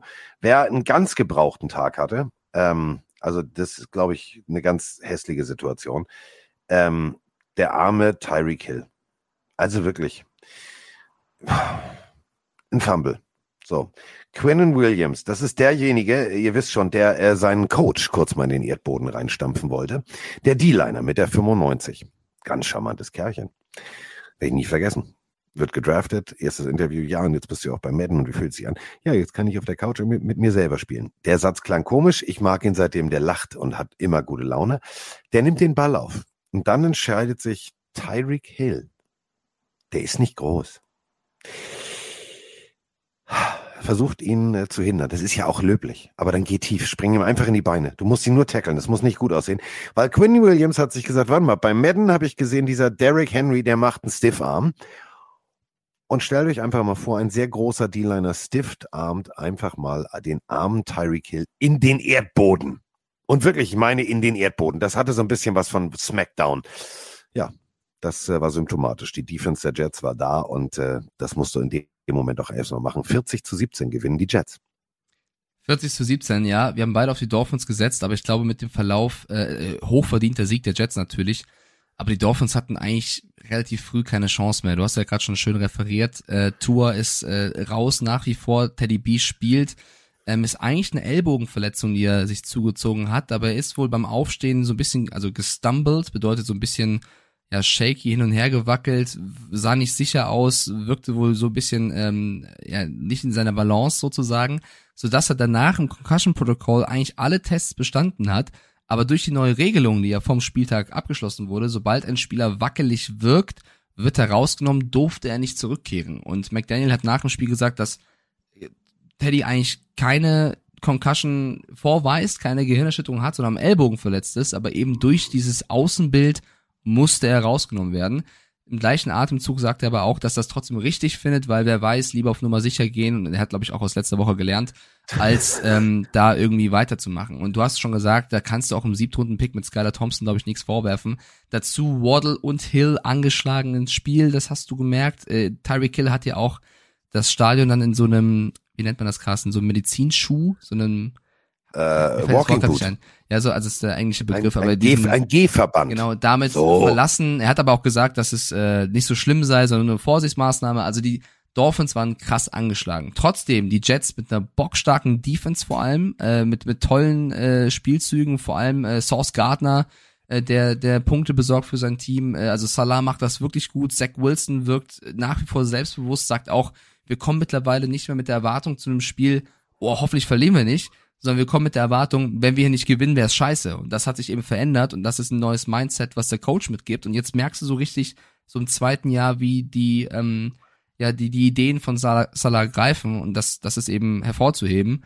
Äh, was ich noch einen coolen Stat fand, ist äh, der O-Liner, ich glaube, ich kann ihn richtig aussprechen, Alaya, Elijah Vera Ja. Tucker. Der hat nämlich einen, also keinen Rekord aufgestellt, aber äh, er ist, glaube ich, der erste Spieler und er ist nur einer von drei seit 2006, der in seiner Karriere auf vier verschiedenen Positionen in der O-Line gespielt hat. Beide Guard-Positionen und jetzt auch beide Tackle-Positionen. Auch da siehst du, wie, wie variabel er eingesetzt wird. Alles unter Salah, also auch das äh, eine ne krasse, ja, krasser Stat, krasse Info. Äh, die Jets gefallen mir. Extrem wichtiger Sieg in der Division. Die Dolphins humpeln im wahrsten Sinne des Wortes aufgrund der Verletzungen und die Jets sind eiskalt. Ja, die Jets sind eiskalt und das ist auch gut so. So, kommen wir zum nächsten Spiel und dieses Spiel akzeptiere ich so nicht. Dieses Spiel hätte anders, nee, das meine ich ernst. Ich weiß, dass es kommt. Also, ich drücke hier einfach mal auf Play und das ist der Auslöser. Dieses Ergebnis mit einer Führung von 21 zu 15 zu gewinnen, geht nicht, weil zwölf Mann auf dem Feld ist nicht erlaubt. Und wenn du den Schiedsrichter auf deiner Seite hast, sehr offensichtlich auf deiner Seite hast, dann kannst du natürlich als Atlanta Falcons, kannst du dir alle Federn ausreißen, dann wird es nicht funktionieren. Moin Carsten, moin Mike, Harald hier aus dem wunderschönen Niedersachsen. Ich habe eine Frage zum Spiel von Tampa Bay und zwar dieser Call am Ende, Roughing the Passer. Erstens habe ich noch nie ein Roughing the Passer gesehen, wo der Quarterback gar keinen Pass gespielt hat. Müsste es da nicht Roughing the Rumsteher sein? Und zweitens war dieser Tackle nicht einfach formschön vollendet. Also wenn das jetzt schon Roughing the Passer ist und man so anfängt, die Stars der Liga zu schützen, dann müssten wir ja bald alle mit Hallenhalme ein anfangen. Wünsche euch einen schönen Start in die Woche. Gruß an alle Pillenarios. Bis bald. Servus Carsten, Servus Mike, der Thorsten aus Mittelfranken. Ja, ich möchte heute mal nicht über meine Fins sprechen, da gab es gestern ordentlich Backenfutter. Ich möchte über die neue Regel sprechen, die die NFL diese Woche wohl eingeführt hat. Die heißt Roughing Tom Brady. Was bitte war das denn gestern? Ähm, äh, einen schöneren Sack gibt's nicht und ähm, damit hätten die Falcons den Drive gestoppt und hätten die Chance gehabt, das Spiel zu gewinnen. Und ähm, die Streifenhörnchen werfen die gelbe Flagge. Für mich völlig unverständlich. Ähm, ja, also ist mir gestern echt die Hutschnur geplatzt. Naja, was meint ihr drüber? Schönes Wochenende, äh, schönes Wochenende, schöne Woche euch. Passt auf euch, bleibt gesund. Alles Gute. Macht's gut. Ciao. Ist geil. Jeder ist montags echt durch. Ich möchte nicht wissen, wie viel, in wie vielen Büros die Leute Ja. beim Einstellungsgespräch sagen, sind sie NFL-Fan? Ja. Äh, nee, dann nicht. Also montags ist, glaube ich, kein produktiver Tag für uns Pillenarius. Aber egal. Sprechen wir drüber. Dritter Was und ist, die, was ist Ihre Lieblingsfarbe? Steak. Steak. Was? Also, äh, wir müssen drüber sprechen. Dritter Ja. und fünf. Ja. Im äh, vierten Viertel noch äh, drei Minuten zwei auf der Uhr. Ich fasse das mal zusammen, falls es jemand nicht gesehen hat. Ähm, Tom Brady nimmt den Ball auf an der, ja, also schon eigentlich im Falcons Territory, also ich glaube an der 48, 49, also knapp an der Mittellinie. So, lässt sich zurückfallen zum Pass. Hat ewig Zeit, hat ewig Zeit. Dann erkennt er, es kommt Druck von außen. Er versucht noch mit der Hand zu dirigieren, dass sein äh, Running Back, der genau an der ursprünglichen Line of Scrimmage ist, wieder nach innen cuttet. Versucht er auch. Aber jetzt kommt Garrett durch. Und Garrett nimmt ihn, weil Brady nach vorne läuft, mit den Händen um die Hüfte. Ganz wichtig, er ist nicht in der Kniegegend, er ist nicht an der Helmgegend. Brady ist vor ihm. Ganz wichtig. Jetzt versucht natürlich, ganz klassisch, du versuchst den irgendwie zu Boden zu bringen. Also setzt du die Hebelkräfte ein, ziehst ihn nach hinten und lässt dich dabei selber fallen. Wir freezen jetzt mal den Moment. Garrett sitzt auf seinem vier Buchstaben auf der äußersten Flaggenspitze des Buccaneers-Logos und hat, wie so ein Kind, Brady auf dem Schoß. Bis dahin alles noch richtig. Jetzt natürlich durch Physik, Trägheit der Masse. Rollt er zur Seite, weil beide in diese Richtung, ne, natürlich durch den Zug von Garrett, gehen alle in diese Richtung. Und Garrett. Brady fällt immer noch nicht den Boden berührt. Und das ist eine ganz wichtige Geschichte. Fällt dann plötzlich seitlich auf den Boden. Regulär. Sack. Alles gut. Denn, und da wird mir Mike jetzt recht geben, wenn Garrett losgelassen hätte, in dem Moment, wo er mit seinem vier Buchstaben, mit seinem dicken Pippes auf dem Fußboden sitzt, Brady wäre noch nicht down by contact gewesen, denn er hat weder mit Knie oder Ellbogen den Ball berührt und äh, den Boden berührt. Und er hat den Ball noch. Das heißt, ein junger Quarterback wie Allen oder was auch immer wäre losgelaufen. Und deswegen zieht er es durch und rollt mit ihm zur Seite. Sein Körpergewicht ist nicht auf Brady und trotzdem kommt die Flagge. Ich habe es bis heute nicht verstanden. Ich verstehe es nicht. Und dann tritt Brady noch nach, kriegt dafür keine Flagge. Und das ist für mich eine Situation, die ich nicht verstehe. Also was der Schiedsrichter Jerome Boger da veranstaltet hat, geht nicht in meinen Kopf. Äh, bin ich voll bei dir. Das war eine der schlechtesten äh, Referee-Leistungen äh, an diesem Spieltag. Bevor ich weiter darauf eingehe, noch zwei Sachen, die gerade hier in den Chat geschrieben werden, äh, während du gesprochen hast. Einmal Marc Schröders, der fragt, wann kommt das Pillenario-Shirt? Malte? Wir brauchen ein Pillenario-Shirt. Wir brauchen, Zweite, ja. Zweite Jetzt. Sache ist, dass sehr viele Leute über Matt Rule gerade sprechen. Ich habe, glaube ich, innerhalb dieser Folge 30 Nachrichten bei Instagram bekommen mit Matt Rule schon gesehen. Ja, haben wir drüber gesprochen, müsst ihr zurückspulen. Und das dritte ist jetzt auch angesprochen auf die Szene. Ich bin da voll bei dir. Ich glaube, das war das schlechteste Roughing Aber the ich habe Passer. einigermaßen so beschrieben, dass man es versteht, wenn man Nein, weil du, hast es du hast es, du, nein, du hast es perfekt äh, beschrieben. Okay. Ansonsten nochmal nachschauen auf Twitter oder YouTube. Das war für mich die schlechteste Roughing the Passer Entscheidung, die ich je gesehen habe. Jerome Boger hat ja nach dem Spiel sich nochmal erklären müssen und macht es eigentlich nur schlimmer, indem er sagt, dadurch, dass Jared Brady so unnötig rumgeworfen hat, sei die Flagge zurecht. Und wenn ihr euch das nochmal anschaut oder Carsten gerade zugehört habt, Jared hat sich komplett richtig verhalten. Er hat nicht unnötig rumgeworfen. Er hat nicht seinen Körper unnötig nochmal auf Brady gepackt. Das klingt bisschen erotisch, so meine ich das gar nicht. Das war ein astreiner Sack und den muss er so machen. Und nach dem Spiel haben auch beide Spieler gesprochen. Äh, Jared hat einfach nur gesagt, ich rede heute nicht, weil er eben weiß, alles, was er sagen würde, wäre wahrscheinlich eine Be Bestrafung. Finde ich aber einen schönen Kommentar. Und Tom Brady sagt halt auch, und da du weißt ja auch, du kennst ja mittlerweile Tom Brady, ich werfe die Flaggen nicht. Und das ist für mich sowas wie, ich hätte sie auch nicht geworfen. Weil Ja. du kannst Brady in dem Moment auch nichts vorwerfen, außer dass er nachtreten will. Das verdient für mich auch eine Strafe tatsächlich, Genau, was Carsten das auch wären, sagt. das wären 15 Yards gewesen. Denn Ist auch, ist auch nicht in Ordnung, ja, vollkommen. Aber bitte hier die Kritik nicht an Brady auslassen, Nein. sondern an den Referees. Und ja, ich glaube auch, es ist was anderes, als wenn Brady dazu Fall gebracht wird als Skylar Thompson von den Dolphins. Und das darf eben nicht sein. Und äh, da wurden die Falcons um einen möglichen Sieg gebracht, die auch davon abgesehen, muss man ja auch mal loben, wirklich stark gegen die Buccaneers gespielt haben, mit ohne Patterson und äh, mit einem Gameplan von Arthur Smith, ich kritisiere ihn ja sehr gerne, der mal ordentlicher funktioniert hat, ohne Kyle Pitts, vielleicht auch deswegen, weil er sich keine Gedanken drum machen musste, ich weiß es nicht, aber da haben die Falcons echt mal eigentlich passablen Football gezeigt, zumindest Richtung zweiter Halbzeit. Ähm, aber was viele nicht mitbekommen haben, vorher, vor diesem, vor diesem Play ähm, an, an Brady, haben die Buccaneers keine Pass Interference bekommen gegen äh, Scotty Miller, die eigentlich auch eindeutig war. Also es wird ein langer Pass geworfen auf Miller, der wird komplett umgeholzt, es gibt keine Flagge und erst danach kam die Situation mit Brady. Also eigentlich hatten die Falcons da Glück, eine Situation später hatten die Buccaneers Glück und das ist einfach nur das Paradebeispiel für, dass es eine schlechte Referee-Leistung an diesem Spieltag war oder in diesem Spiel war. Wenn ihr euch äh, damit auseinandersetzen wollt, also Jerome Boger war tatsächlich, der Überschriften, war, ist er die Fehlbesetzung für den Super Bowl damals zwischen den 49ers und den Ravens. Es gibt eine Seite, die möchte ich euch äh, mal wärmstens empfehlen, denn ähm, ich mache ja morgen mit Mike die Webshow und äh, darauf basierend habe ich mich heute ähm, auf dem Flughafen nochmal eingelesen. Ihr lacht jetzt gleich, aber die Seite gibt es wirklich. Ich verarsche euch jetzt nicht. Ihr müsst jetzt nicht, landet da nicht auf irgendeiner komischen Mhm. FSK 18 Seite. Footballzebras.com. Da werden alle möglichen Schiedsrichtersituationen äh, explizit auseinandergenommen von anderen Schiedsrichtern und so weiter und so fort. Ähm, absolut lesenswert, denn die diskutieren genau das. Die Regel, wir fangen ja, also fangen wir mal, fangen wir mal ganz vorne an, wo sozusagen der Hase im Pfeffer liegt. Und er war in der Sprachnachricht genau auf dem Punkt. Es ist eigentlich Roughing the Rumsteher. Es ist kein Roughing the Passer. Es kann kein Roughing the Passer sein. Denn, ähm, ich habe das nochmal genau nachgeguckt und ich werde euch das mal kurz frei übersetzen.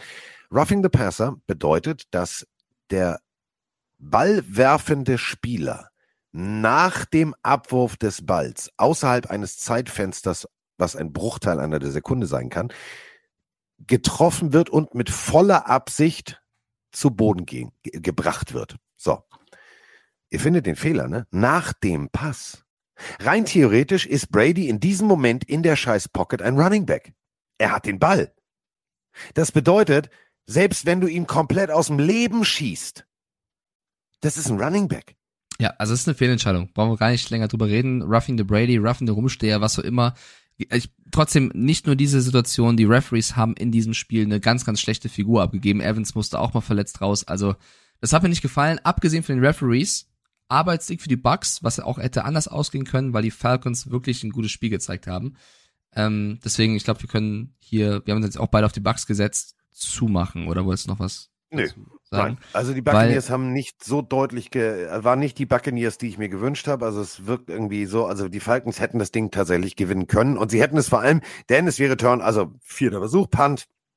Ja, es ist immer noch Marcus Mariota und bla bla bla. Aber es hätte klappen können. Absolut. Ähm, ich möchte, oder ich, was, ich, ich mache das letzte Mal, hoffentlich, ja. Der Chat fragt nämlich gerade, wir haben es in der Sendung thematisiert und ähm, wir müssen da nochmal ganz deutlich werden. Ja, wir haben mitbekommen, dass Antonio Brown auf Twitter schon wieder aktiv war. Ja, aber Jetzt- möchte ich jetzt nicht. Genau, bitte seufzen drüber. Ja. Trotzdem viele Leute wissen nicht, was da passiert ist, deswegen müssen wir es vielleicht kurz nochmal erklären. Also er hat von irgendeinem Grafiker, es, ihr kennt ja diese berühmten Kinderbücher, die, wo die Cover die ganze Geschichte eigentlich erzählen, dass die Eltern beim Kauf wissen, was sie da kaufen. So. Und äh, er hat ein Kinderbuchtitel zeichnen lassen. Papa wohnt hier nicht mehr, also man erkennt ganz deutlich Tom Brady mit äh, schwarzen Strichen unter den Augen, was ja sein Markenzeichen ist auf dem Feld, mit einem Koffer in der Hand. Im Hintergrund steht äh, Giselle Bündchen mit dem Kind. Ähm, im Haus drin durchs Fenster erkennt man, dass Antonio Brown wohl auf dem Sessel oder auf der Couch sitzt und und und und und, und unnötig, unnötig. Interessiert mich nicht, habe ich äh, gere geretweetet und ich habe mich in dem Moment schon geärgert, weil ich mir gedacht habe, der Nee, kleine nicht retweeten, auf gar keinen Fall. Also ich bin Pimmel auch dabei. von mir viel zu viel Aufmerksamkeit. Ja. Der Typ ist nicht ganz dicht und ich, ich wünsche mir demnächst eine Headline. Ich bin kein, nochmal, ne, keine Gewaltverherrlichung und bla bla bla bla bla. Aber ich würde mir wünschen, einfach mal so jetzt, so gesagt, ne? Äh, ihr alle kennt den riesengroßen Center, diesen Wikinger-Verschnitt mit seinen roten Haaren und seinen Tattoos und den Center von Brady. Und äh, ich würde mir äh, wirklich wünschen, dass äh, die Überschrift lautet, äh, Gronkowski und die O-Line trafen Antonio Brown im Park. Nee, also ich wünsche mir sowas nicht tatsächlich. Ich äh, finde auch, ich glaube, wir, wir erleben gerade CTE in, in Live-Performance leider und äh, ich hoffe nur, dass er irgendwann vor sich selber und vor uns geschützt wird. Ähm, ich würde mir einfach wünschen, dass der Typ einfach bald mal ja, zur Seite genommen wird, rausgenommen wird, ihm alle Social Medias genommen werden, weil das ist einfach nur noch geschmacklos und ekelhaft und ähm, ja, deswegen lass Ja. uns nicht weiter drüber reden, lass uns weiter mit Kommen wir Football auch machen. zu etwas, was geschmacklos und ekelhaft ist. Die Washington Commanders. Es ist so fürchterlich. Es ist so fürchterlich. Ein Team, auf das ich richtig Bock hatte. Ihr, ihr wisst, ich mag Defense Football. Ich mag also hier Montez Sweat, das volle Programm, was die da alles in der D-Line haben und oh, es wird geil. Nein, es wird überhaupt nicht geil. Es ist auch nicht geil. Und wer mir wirklich richtig auf den Sender geht, ist irgendwie Carson Wentz. Die Werte an sich lesen sich, wo du sagst, geiler Typ, das muss richtig ein geiles Footballspiel gewesen sein. 25 von 38, 359 Yards, zwei Touchdowns, eine Interceptions. Äh, Ich habe mir das, ich habe mir wirklich heute 40 Minuten die Highlights angeguckt. Ja, du Armer. Das ist wie, Ernsthaft, das ist so wie gleichzeitig einen Schluck Batteriesäuge trinken, einen Spitzenstock ins Auge stecken Oh. und freiwillig in eine Scherbe treten. Das Okay. war nicht schön. Dann lass uns was Positives sagen. Die Rückkehr von Brian Robinson ist, glaube ich, Ja, das Positivste, was du erwähnen kannst. Der Running Back, der ja vor einiger Zeit äh, Sechs Schüsse, sechs Wochen Sechs ist Wochen. krass, ne? wie kurz eigentlich, ins Bein geschossen wurde, der jetzt eine Rückkehr gefeiert hat. Ähm, das ist das Positive, Positivste aus Seiten der Commanders, weil ähm, wir müssen noch mal kurz sagen, dass die, die Division der Commanders eigentlich sehr gut dasteht. Die NFC East, die wir oft als NFC Least betitelt haben, die dieses Jahr eigentlich mit die stärkste Division sind, teilweise, also muss man, also Stats nach auf jeden Fall. Eagles stehen 5-0, Cowboys 4-1, Giants 4-1 und die Commanders jetzt 1-4. Und Carson Wentz hätte am Ende das Spiel entscheiden können zugunsten der Commanders und hat es nicht geschafft. Und da muss man so langsam wirklich Bilanz ziehen und sagen, dass es da auf allen Seiten und Ecken und Enden knarzt und das nicht im positiven Sinne, weil die Titans hätte sie schlagen können, wenn nicht sogar müssen. Hallo Carsten, hallo Mike, hier ist Kolja aus der Pfalz. Ähm, schaue ich gerade live. Äh, Cowboys gegen Rams. Cowboys sehen richtig frisch aus. Micah Parsons, andere Liga für mich. Äh, so ein geiler Spieler. Wahnsinn. Die NFC Least, die sie mal war, ist langsam so eine NFC Best. Ne? Ähm, denkt ihr auch, das macht was mit den Cowboys, dass sie deswegen Spiele konzentrierter zu Ende bringen, als sie es die letzten zwei, drei Jahre getan haben und deswegen auch relativ gut dastehen? Oder ist das einfach äh, so ein, so ein Shuffle durch Draft-Picks, weil die alle erst die letzten Jahre so schlecht waren, dass sie deswegen so gut dastehen? Also die Division ist in der NFC momentan wirklich die beste, muss man sagen. Ja, es sei denn, es ist paradox, wenn du dich selber in der Sprachnachricht im Hintergrund hörst. Ähm, bis auf die Commanders eben. Also wirklich, äh, alle, die da mitspielen, äh, Eagles kommen wir gleich noch zu, äh, Cowboys kommen wir gleich noch zu, Giants hatten wir schon, extrem gut. Und auf der anderen Seite, ähm, und das widerlegt ja jetzt die These äh, von unserem Pelenario eben, also die Commanders hatten ja genauso viel Picks und sie hatten genauso viel die Möglichkeit, gute Spieler frühzeitig zu holen. Aber die Commanders stehen 1-4.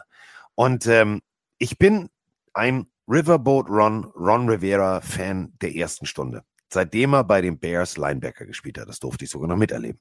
Jetzt sehe ich einen Coach, der struggelt. Und ich weiß ehrlich gesagt nicht warum, weil eigentlich hast du alles. So ein Carson Wentz ist jetzt auch, also nochmal, ein Dable gewinnt mit einem angeschlagenen Daniel Jones. Und hier habe ich einen Quarterback, der meiner Meinung nach am College viel, viel besser war und der auch viel mehr Grundtalent hat. Aber äh, die Commanders kriegen es nicht auf den Rasen. Was ich aber viel schlimmer finde, ist, dass die Tennessee Titans, die letztes Jahr der geilste Scheiß vom geilsten Scheiß waren, irgendwie wirken die nicht mehr wie die Tennessee Titans. Also es sind nur vier Punkte Differenz. Ja, das stimmt. Äh, vielleicht auch, weil gewisse Spieler wie AJ Brown äh, die Franchise verlassen haben. Aber ich finde auch, die Commanders hätten das Spiel gewinnen können. Ich meine, Wentz hatte wieder gute Pässe. Der eine, ich glaube 75 Yards waren's, äh, Pass war ja mega stark auf Brown. Aber insgesamt ist das zu wenig. Du verlierst knappe Spiele, du triffst oder dann, wenn es in die entscheidende Phase geht, sind die Spieler nicht da, machen Fehler. Und da muss man auch den Coach mit reinnehmen, ganz egal, wie sehr wir Ron äh, Rivera lieben. Ähm, ich glaube, da gibt's einiges zu tun. Und wenn wir uns die Division jetzt anschauen, Carsten, können wir jetzt schon fast sagen, mit den Playoffs wird das Team wahrscheinlich nichts zu tun haben. Das muss man. Und wir haben eine Frage dazu. Genau Ja. dazu haben wir nämlich eine Frage. Denn es ist natürlich viel zu früh, ich weiß. Aber trotzdem, wir, wir, wir sind ja auch so ein Aufklärungspodcast. Moin aus Hamburg. Vielen lieben Dank für eure geniale Sendung letzte Nacht mit dem besseren Ausgang für meine Cowboys. Aber ich konnte teilweise nicht mehr mit euren Bildern von Kyler Murray und Co. Ähm, es ist viel zu früh in der Saison. Aber können theoretisch alle drei NFC East Teams in die Playoffs kommen, wenn Philly, Dallas und New York so weiter marschieren? Eine wunderschöne Woche euch und bis dann. Ja, können sie. Bester, also ein bester Dritter darf hoffen. Und wenn die so weitermachen, wie sie gerade machen, warum nicht? Also es würde funktionieren. Und äh, ja, die Commanders, die pff, Messe gelesen, danke, tschüss, nächste Runde. Ähm, also nächste Draftrunde. Also der Rest ist so gut. Ich würde mir auch tatsächlich Sorgen machen, wenn ich in nächster Zeit gegen irgendwie eins dieser drei Teams spielen müsste. Denn wir sprechen nachher noch über die Cowboys. Und also da ist dasselbe wie bei Dable. Also was Kieran Moore, der Offense-Koordinator, da auf die Beine stellt, ist auch phänomenal. Deswegen, ich wünsche mir wirklich, und das meine ich echt ernst, dass sowohl die Titans irgendeinen Weg finden. Du hast einen Derrick Henry und du hast auch immer noch wirklich zum Beispiel einen Westbrook und on, on, on, on. Also es kann ja funktionieren. Aber das muss jetzt wirklich besser werden. Denn ihr steht 3-2. Das ist ein sehr gutes 3-2 für immer sehr knappe Spiele, die auch hätten anders ausgehen können.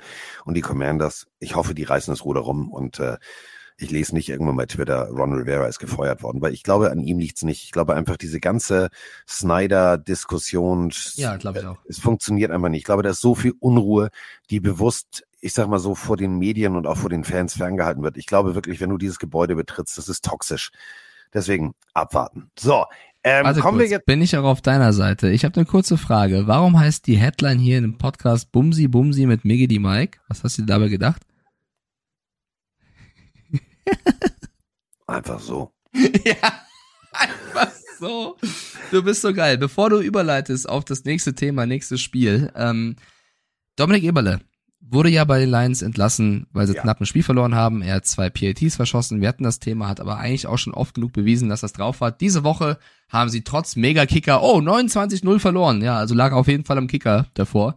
Ähm, ich habe mit Dominik gerade parallel geschrieben, weil er sich bei mir bedankt hat. Wir hatten nämlich in der Sendung ein kurzes Thema zu ihm, weil jemand gefragt hat, ob seine Karriere vorbei sei. Da haben Patrick und ich ganz klar gesagt, nein, der wird auf jeden Fall nochmal eine Chance bekommen. Du hast ihm aber auch erzählt, wa- was für tolle Pillenarius-Nachrichten wir Ja. hatten mit, äh, ne, also, so. Ja, ich habe also Domi alles Ja. rübergetragen, quasi, was wir, was wir hier über ihn gesagt haben. Und er hat sich dafür bedankt, gerade über Instagram. Und während du gesprochen hast, habe ich ihn gerade dort gefragt, ob er denn einen Gruß rausschicken möchte an unsere Pillenarios, an Carsten, an mich. Es sind 40 Sekunden, muss ich ihn erstmal rügen, dass es mehr als 30 sind. Und ich würde sie jetzt abspielen. Ich habe sie selber noch nicht gehört. Ich hoffe, er, er sagt nichts Verruchtes, aber das hier ist Dominik Eberle für euch, Freunde. Liebe Grüße an alle.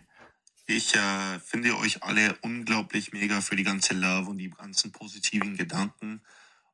Ich finde es richtig mega, wie die Community hier immer positiv denkt und bleibt, genau wie ich, wo ich jetzt Optimismus habe und auf den nächsten Anruf warte. Und ich fand den Spieltag einfach nicht gut genug. Ich habe nicht gut genug gekickt. Und das weiß ich auch, das wissen die Lions auch, das wissen alle. Aber ich gehe weiter nach vorne und trainiere weiter und bin dann wirklich bereit, wenn der nächste Anruf kommt, dass ich wieder richtig gut kicke.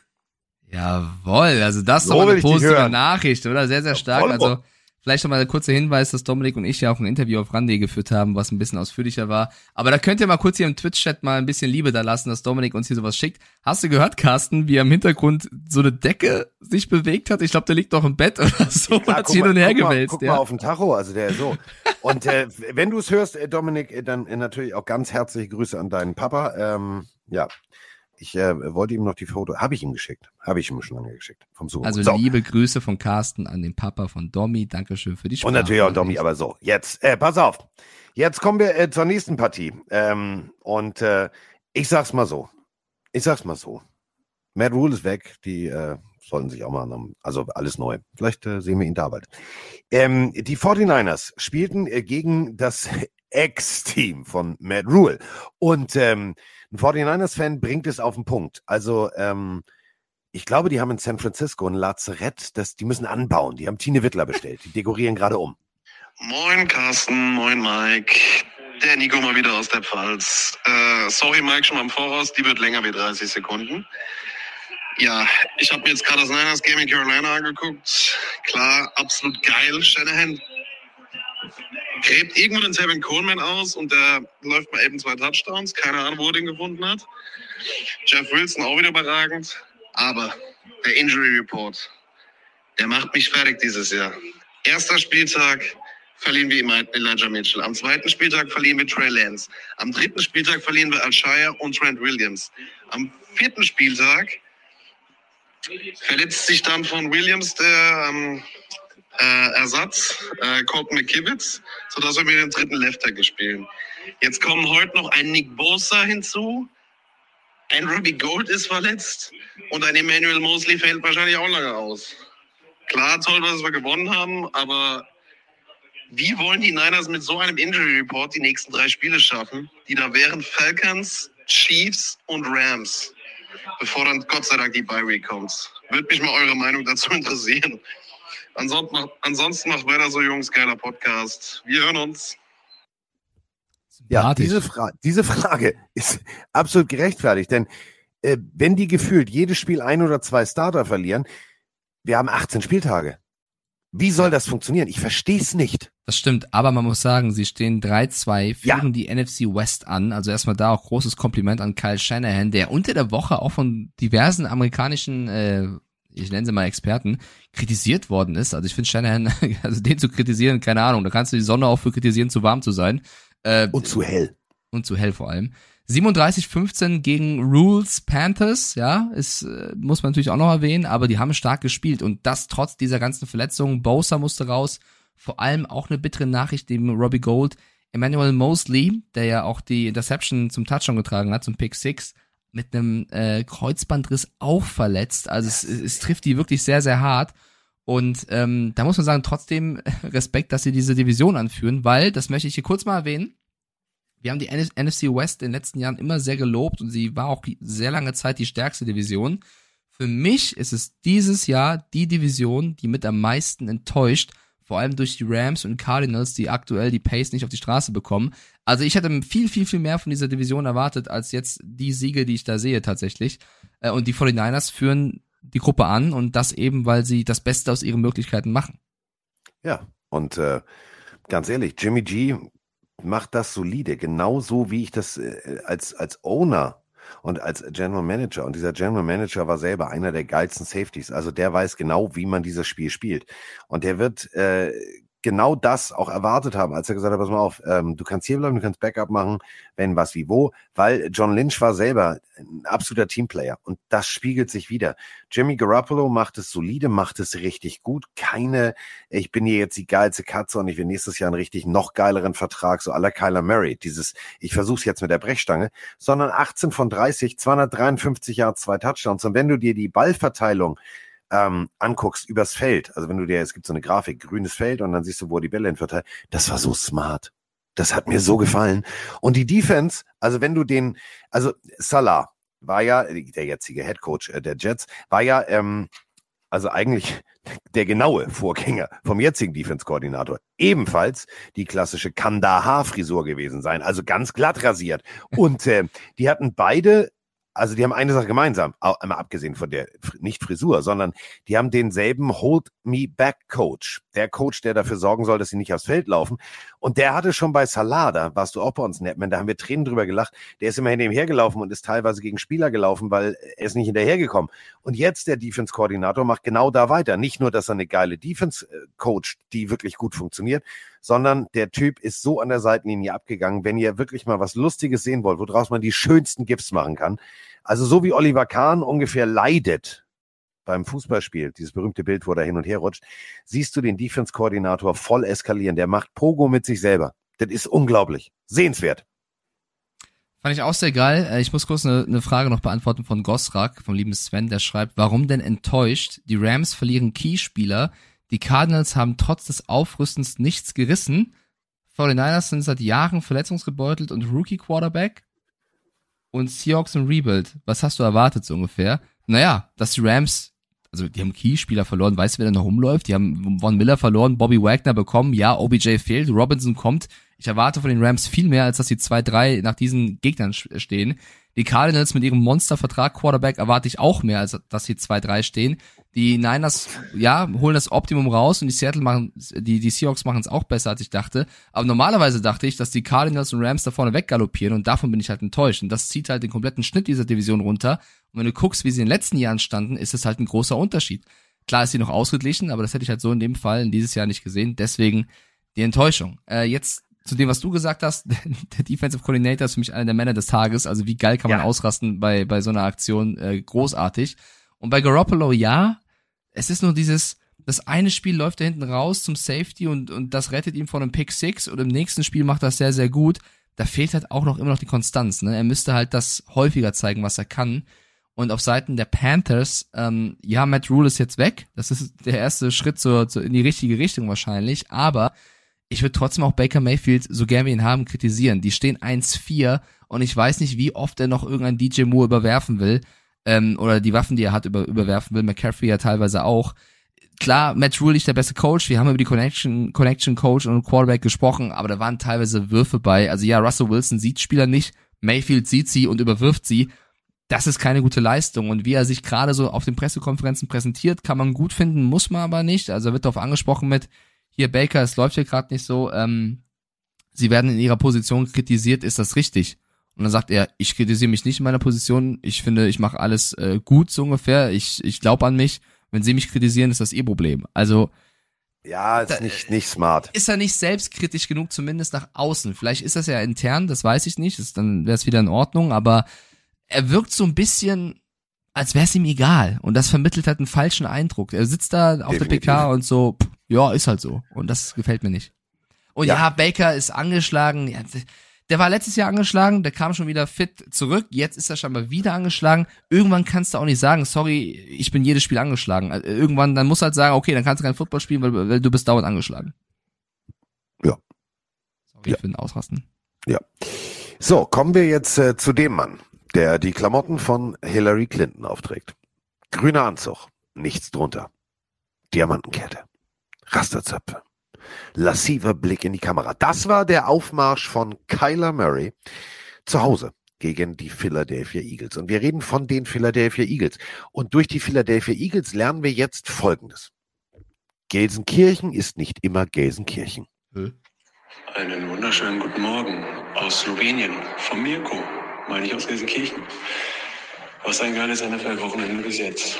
Tja, da stelle ich mir jetzt die Frage, diese 5-0 Philadelphia Eagles, sind die ernst zu nehmen oder ist es erstmal nur eine Zahl, wie bei den Cardinals oder bei den Steelers die letzten beiden Jahre? Also ich weiß noch nicht, was ich damit anfangen soll, weil das Spiel war jetzt nicht so überragend. Naja, schöne Grüße nochmal und leitet die Ohren. Ja, ich verstehe deine Frage, Mirko. Aber nein. Ich würde das nicht vergleichen mit den Cardinals letztes Jahr ja und hier da, weil ähm, brechen wir mal eine Sache runter. Wir sind statistisch, Mike, fast auf Augenhöhe. 357 Yards für die Eagles und 363 Yards für äh, die Cardinals. Ähm, ja, wir können über eklatante Fehler sprechen. Also müssen wir gleich. Also Kyler Murray, der wie Tom Brady nicht zählen kann. Ähm, aber das Gesamtpaket Eagles in diesem Spiel on the road, Defense wie offensiv, hat mir extrem gut gefallen. In der ersten Halbzeit. Also ja. sie führen deutlich gegen die Cardinals, äh, die übrigens zu Hause jetzt 0-3 stehen. Das ist auch eine Ansage. Äh, so viel zu. Wie hast du gestern so schön gesagt, Protect the Nest, also das Motto ja, das der Cardinals ist noch nichts angekommen. Ja, Mango Fuchs hat das geschrieben, der ja auch hier bei Twitch am Start ist. Das war als Cardinals-Fan äh, sehr schön beschrieben. Äh, Christina Hoffmann schreibt mit acht Ausrufezeichen oder drei Ausrufezeichen rein, Matt Rule ist gefeuert worden. Ach so, okay. Danke dafür. Ja, wissen wir doch schon. So, jetzt Ähm, mach ja, weiter und Ja, ich mach weiter. so. Entschuldigung. Äh, die Eagles stehen 5-0, haben eine gute erste Halbzeit gespielt, aber müssen aufpassen. Also die Cardinals haben AJ Brown gut rausgenommen. Das war das erste Spiel, wo AJ Brown nicht so krass geliefert hat wie sonst. Da mussten sie sich auf andere ähm, Sachen verlassen. Äh, ein Hurts, der mal äh, in, also durch einen Sneak in die Endzone kommt oder durch einen Lauf. Aber sie dürfen nicht zu überheblich werden. Ich glaube, das war so eine kleine erste gute Lektion, ähm, dass man eben Spiele nicht einfach nur in der ersten oder zweiten, also in der ersten Halbzeit oder im ersten oder zweiten Viertel gewinnt, sondern man muss kon konsequent bis zum Ende durchspielen, weil sie haben die Cardinals nochmal rankommen lassen. Ja, sie stehen jetzt 5-0, das erste Mal seit 2004 und es sieht sehr gut aus, aber ich glaube, nächste Woche gegen die Cowboys wird es das erste richtig krasse Spiel geben, wo sie eventuell in Gefahr sind zu verlieren. Wir wissen auch noch, die Steelers damals, die glaube ich 7-0 oder was standen und dann äh, gefühlt die Playoffs nicht erreicht haben, so ungefähr, oder direkt rausgeflogen sind. Man muss, man darf nicht übertreiben, weil wenn, wenn Matt Amendola am Ende das, das Field Goal macht, was er hätte machen müssen, dann geht das Spiel in die Overtime und äh, dann könnte es auch anders ausgehen. Deswegen sich freuen, aber nicht abheben. Ich weiß, das fällt als Eagle sehr schwer. Die heben von Grund ab ab. Aber das ist ja auch natürlich. Aber ich weiß, was du meinst. Äh, es wirkte tatsächlich, die erste Halbzeit war diszipliniert, auf den Punkt, gut gespielter Football. Und dann waren da teilweise so kleine, kleine Flüchtigkeit, so kleine Laissez-faire-Dinger drin, wo du sagst so, das darf dir nicht passieren. Tackles, die nicht sauber gesetzt waren. Was die sonst die Wochen zuvor mit Hass und, und, und Wut gemacht haben, die Leute da umgerannt sind. Das war so. Und ähm, dann lässt du die Cardinals tatsächlich rankommen. Und jetzt möchte ich ganz kurz mal äh, die Situation beschreiben. Für alle, die Ja. sagen, ja, habe ich nicht geguckt, weil ich habe mein Team geguckt. Ähm, die Cardinals hätten das Ding gewinnen können. Rein theoretisch. Denn äh, sie hatten noch Zeit und aber mussten sich beeilen und mussten vor allem den Ball spiken. Kyler Murray dachte wahrscheinlich, er ist 2,30 Meter groß, denn er läuft und slidet. Bedeutet, da, wo er anfängt zu sliden, da darf er nicht mehr berührt werden, richtig, Mike? Richtig. So, das bedeutet, da ist das Play auch zu Ende. Und äh, die Bremsspur seiner Pobacken war klar zu erkennen vor dem neuen First Down. Er dachte aber, das wäre ein neues First Down. Kleiner Hinweis, man kann an der Seite sehen, da ist so ein, so ein Down-Marker, da steht eine Zahl drüber. Und in der NFL wird die echt schnell bewegt. Das ist jetzt nicht wie bei GFL oder 11 oder, oder dritte Liga oder was immer. Der Ding, also die wissen genau, was sie da tun. Und ähm, er guckt da nicht hin, sondern er spiked den Ball. Genau, bittere Situation, ja. Ja. Also das war so wie Brady mit drei oder vier, ich weiß es nicht, ich mach's einfach mal. Also ähm, den Fehler muss er sich anlassen, passiert in der, in der, im Eifer des Gefechts, dafür will ich ihn jetzt nicht vom Bus werfen oder unter die Planierraub oder was auch immer. Die Cardinals haben am Ende Herz gezeigt, das muss man loben, aber es läuft halt speziell in der ersten Hälfte und wenn die Eagles im Hälfte zwei nicht den Fuß vom Gas genommen hätten, wäre das Spiel ganz anders ausgegangen. Deswegen, ich sehe da sehr viel Gesprächsbedarf bei den Cardinals in den Meetings. Ja, mindestens. Ähm, ich bleib dabei. Für mich kein Leader in dieser Mannschaft, zumindest keiner, der in entscheidenden Momenten neben JJ Watt da abreißt. Und Carsten, wer hat das entscheidende Field Goal im Endeffekt gemacht für die Eagles? Dicker, Cam, der Kicker. Genau, Dicker, der Kicker. Wir haben ja äh, in der College-Sendung thematisiert, der äh, Kicker, der für die Longhorns schon mal den Cotton Bowl 2018 als Freshman entschieden hat mit seinem NFL-Debüt, der die drei Punkte gemacht hat, dadurch haben sie gewonnen. Äh, der war zusammen mit Dominik Eberle übrigens bei den Tryouts für die Patriots, als die äh, nach einem möglichen Ersatz gesucht haben, sollte Nick Folk sich mal verletzen. Da hat Dominik gesagt, dass er scheinbar mehr getroffen als Cam Dicker. Dominik kam dann zu den Lions, äh, Cam Dicker jetzt zu den Eagles. Also sehr schön, wie man sieht, wie schnell das als Kick auch gehen kann, wie schnell Ja. du bei irgendeinem Team bist. Mal gucken, was in der Zukunft da passiert noch. Dominik, ich weiß ja, du magst es auch gerne warm und trägst gerne Shorts. Äh, guck doch mal, ob du noch mal Ja, kommst. Dann komm ich besuchen. Oder Nee, nicht 49ers. Ja, Robbie Gold verletzt. Ja, ja, okay. den Domi an. Aber, aber San Francisco ist im Winter nicht warm. Nicht? Das, äh, nee, ist nicht. Also man denkt immer, ja, San Francisco und 49 äh, ist in Kalifornien, aber guckt euch mal das Wetter an. Das wird da auch schon einstellig. Ist nicht cool. Dann lieber so Miami oder, oder Jacksonville. Ich glaube, so. Also. Tür- Türkis würde Domi auch stehen, ja. Ja, ja, Ja. ja. Ja, nach Miami können wir auch direkt fliegen. Das ist ein ganz kurzer Weg. So, äh, nächste Partie. Äh, unser Spiel des gestrigen Tages. Ich habe auf die Cowboys gesetzt und musste dafür nicht von dir, das meine ich jetzt nicht, nicht hier, um dich zu provozieren, aber ich musste richtig, richtig Dreck fressen. Ich habe eine Kolumne geschrieben, ich glaube, die, die Cowboys sind for real und die werden das Spiel gewinnen und so weiter und so fort. Und dann, äh, du weißt ja, wie sie sind, äh, Internet. Äh. Ja, doof, ne? Also man muss sich halt nur mal wirklich ein bisschen mit Football auseinandersetzen, denn ähm, 24 und 26, das war die Zahl, die ich äh, als Grundlage für äh, das genommen habe, was ich da geschrieben habe. In der Partie zuvor 24 Mal Pollard, 26 Mal Ezekiel Elliott mit einem Lauf. Und wenn du eine gegnerische Defense müde machst, dann lassen sie auch irgendwann mal den ganz tiefen Run zu. Und äh, da möchte ich jetzt mal eine Lanze brechen für einen Menschen, der meiner Meinung nach immer so, also unter dem Rad, ich mag, also ich habe ja auch mal gesagt, der sieht aus wie Kevin allein zu Hause. Dem, also der, kann kein Coach sein. Ihr müsst euch folgende Situation vorstellen. Dak Prescott verletzt. Jetzt hast du einen Backup. 2017. Kellen Moore. Der ist gekommen zu den Cowboys, ist dann zu den Giants, den Jets und jetzt wieder zurück zu den Cowboys. Als der da war, gab es noch einen anderen Quarterback, der nicht gespielt hat. Kellen Moore, den Offensivkoordinator. Die kennen sich in- und auswendig. Die haben zusammen äh, die kompletten Trainingscamp-Einheiten in einem Zimmer gepennt. Wenn ich Cooper Rush wäre und in dieser Situation raus müsste gegen die Rams, ich hätte einen Schissbuchse in der, also ich, wirklich ohne Scheiß. Da kannst du froh sein, dass sie nicht mit der weißen Hose spielen. Aber der weiß genau, der Typ da draußen, mit dem bin ich dicke, gekreuzte Finger hoch zwei. Der hilft mir und der hat ihm geholfen. 22 zu 10 gewinnen die Cowboys gegen die Rams. Halleluja. Ja, äh, Cooper Rush macht das solide. Jetzt mache ich mich wahrscheinlich sehr unsympathisch. Ich finde trotzdem, er wird gerade ein bisschen overhyped. Also ja, er macht das, das, ist klar. Das ist er macht klar. das nicht schlecht, nicht falsch verstehen. Also ich will nicht kritisieren, auf keinen Fall. Ich, man kann nicht mehr von einem Backup erwarten, als was er gerade macht. Er macht, er ist überlegt, er macht keine Fehler. Das ist saustark in so einer Situation über mehrere Spiele gegen mehrere Mannschaften. Die Rams haben jetzt auch keine Nasebohrer-Defense. Da läuft ein Jalen Ramsey rum, ein Aaron Donald. Er macht keine Fehler und das hilft den Cowboys schon enorm, weil sie wirklich eine brutal effiziente und starke Defense haben und da merkst du einfach, was ein Spieler auch verändern kann. Micah Parsons kommt in diese Mannschaft als Rookie und er ist ja wirklich von null auf gleich der neue Defense-Star dieser Liga. Nicht nur als jemand, der krasse Plays macht, sondern so ein Spieler verbessert auch jeden Nebenmann. Und das merkst du einfach, wie die, Cowboys Defense an Selbstbewusstsein gewonnen hat. Ich weiß noch, wie vor, vor Micah Parsons das eine der löchligsten Defenses der Liga war und nichts funktioniert hat und jedes Spiel irgendwie 40 Punkte aufholen mussten, weil sie hinten lagen. Und jetzt durch einen Micah Parsons, aber auch einer soliden und starken Arbeit von neuem oder damals neuem Defensive Coordinator Dan Quinn, der ja aus Atlanta kam, äh, machen sie einen überragenden Job. Ja, Trevor Dix läuft da noch rum, ja, Leighton Van Der Esch, Anthony Brown, ähm, äh, Lawrence, also sind viele gute Spieler, aber Parsons ist für mich das Puzzlestück, der auch verletzt und angeschlagen am Ende noch durchzieht und brutal gut spielt. Und die Rams auf der anderen Seite, das ist zu wenig. Und ja, ich weiß, die haben eine unfassbar, oder die haben viele Probleme in der O-Line, das siehst du auch, wenn du gefühlt der achte Tackle spielen musst und dann äh, musst du Micah Parsons verteidigen. Ja, weiß ich, aber das ist trotzdem zu wenig. Ich habe großen Respekt vor Matt Stafford, der absolut angeschlagen sich da noch hinstellt und noch achtmal umgehauen wird und trotzdem noch den Pass versucht, der dann zur Interception wirft, den er vielleicht hätte lassen sollen. Aber der Mann ist ein Kämpfer. Trotzdem 308 Yards, 10 Punkte.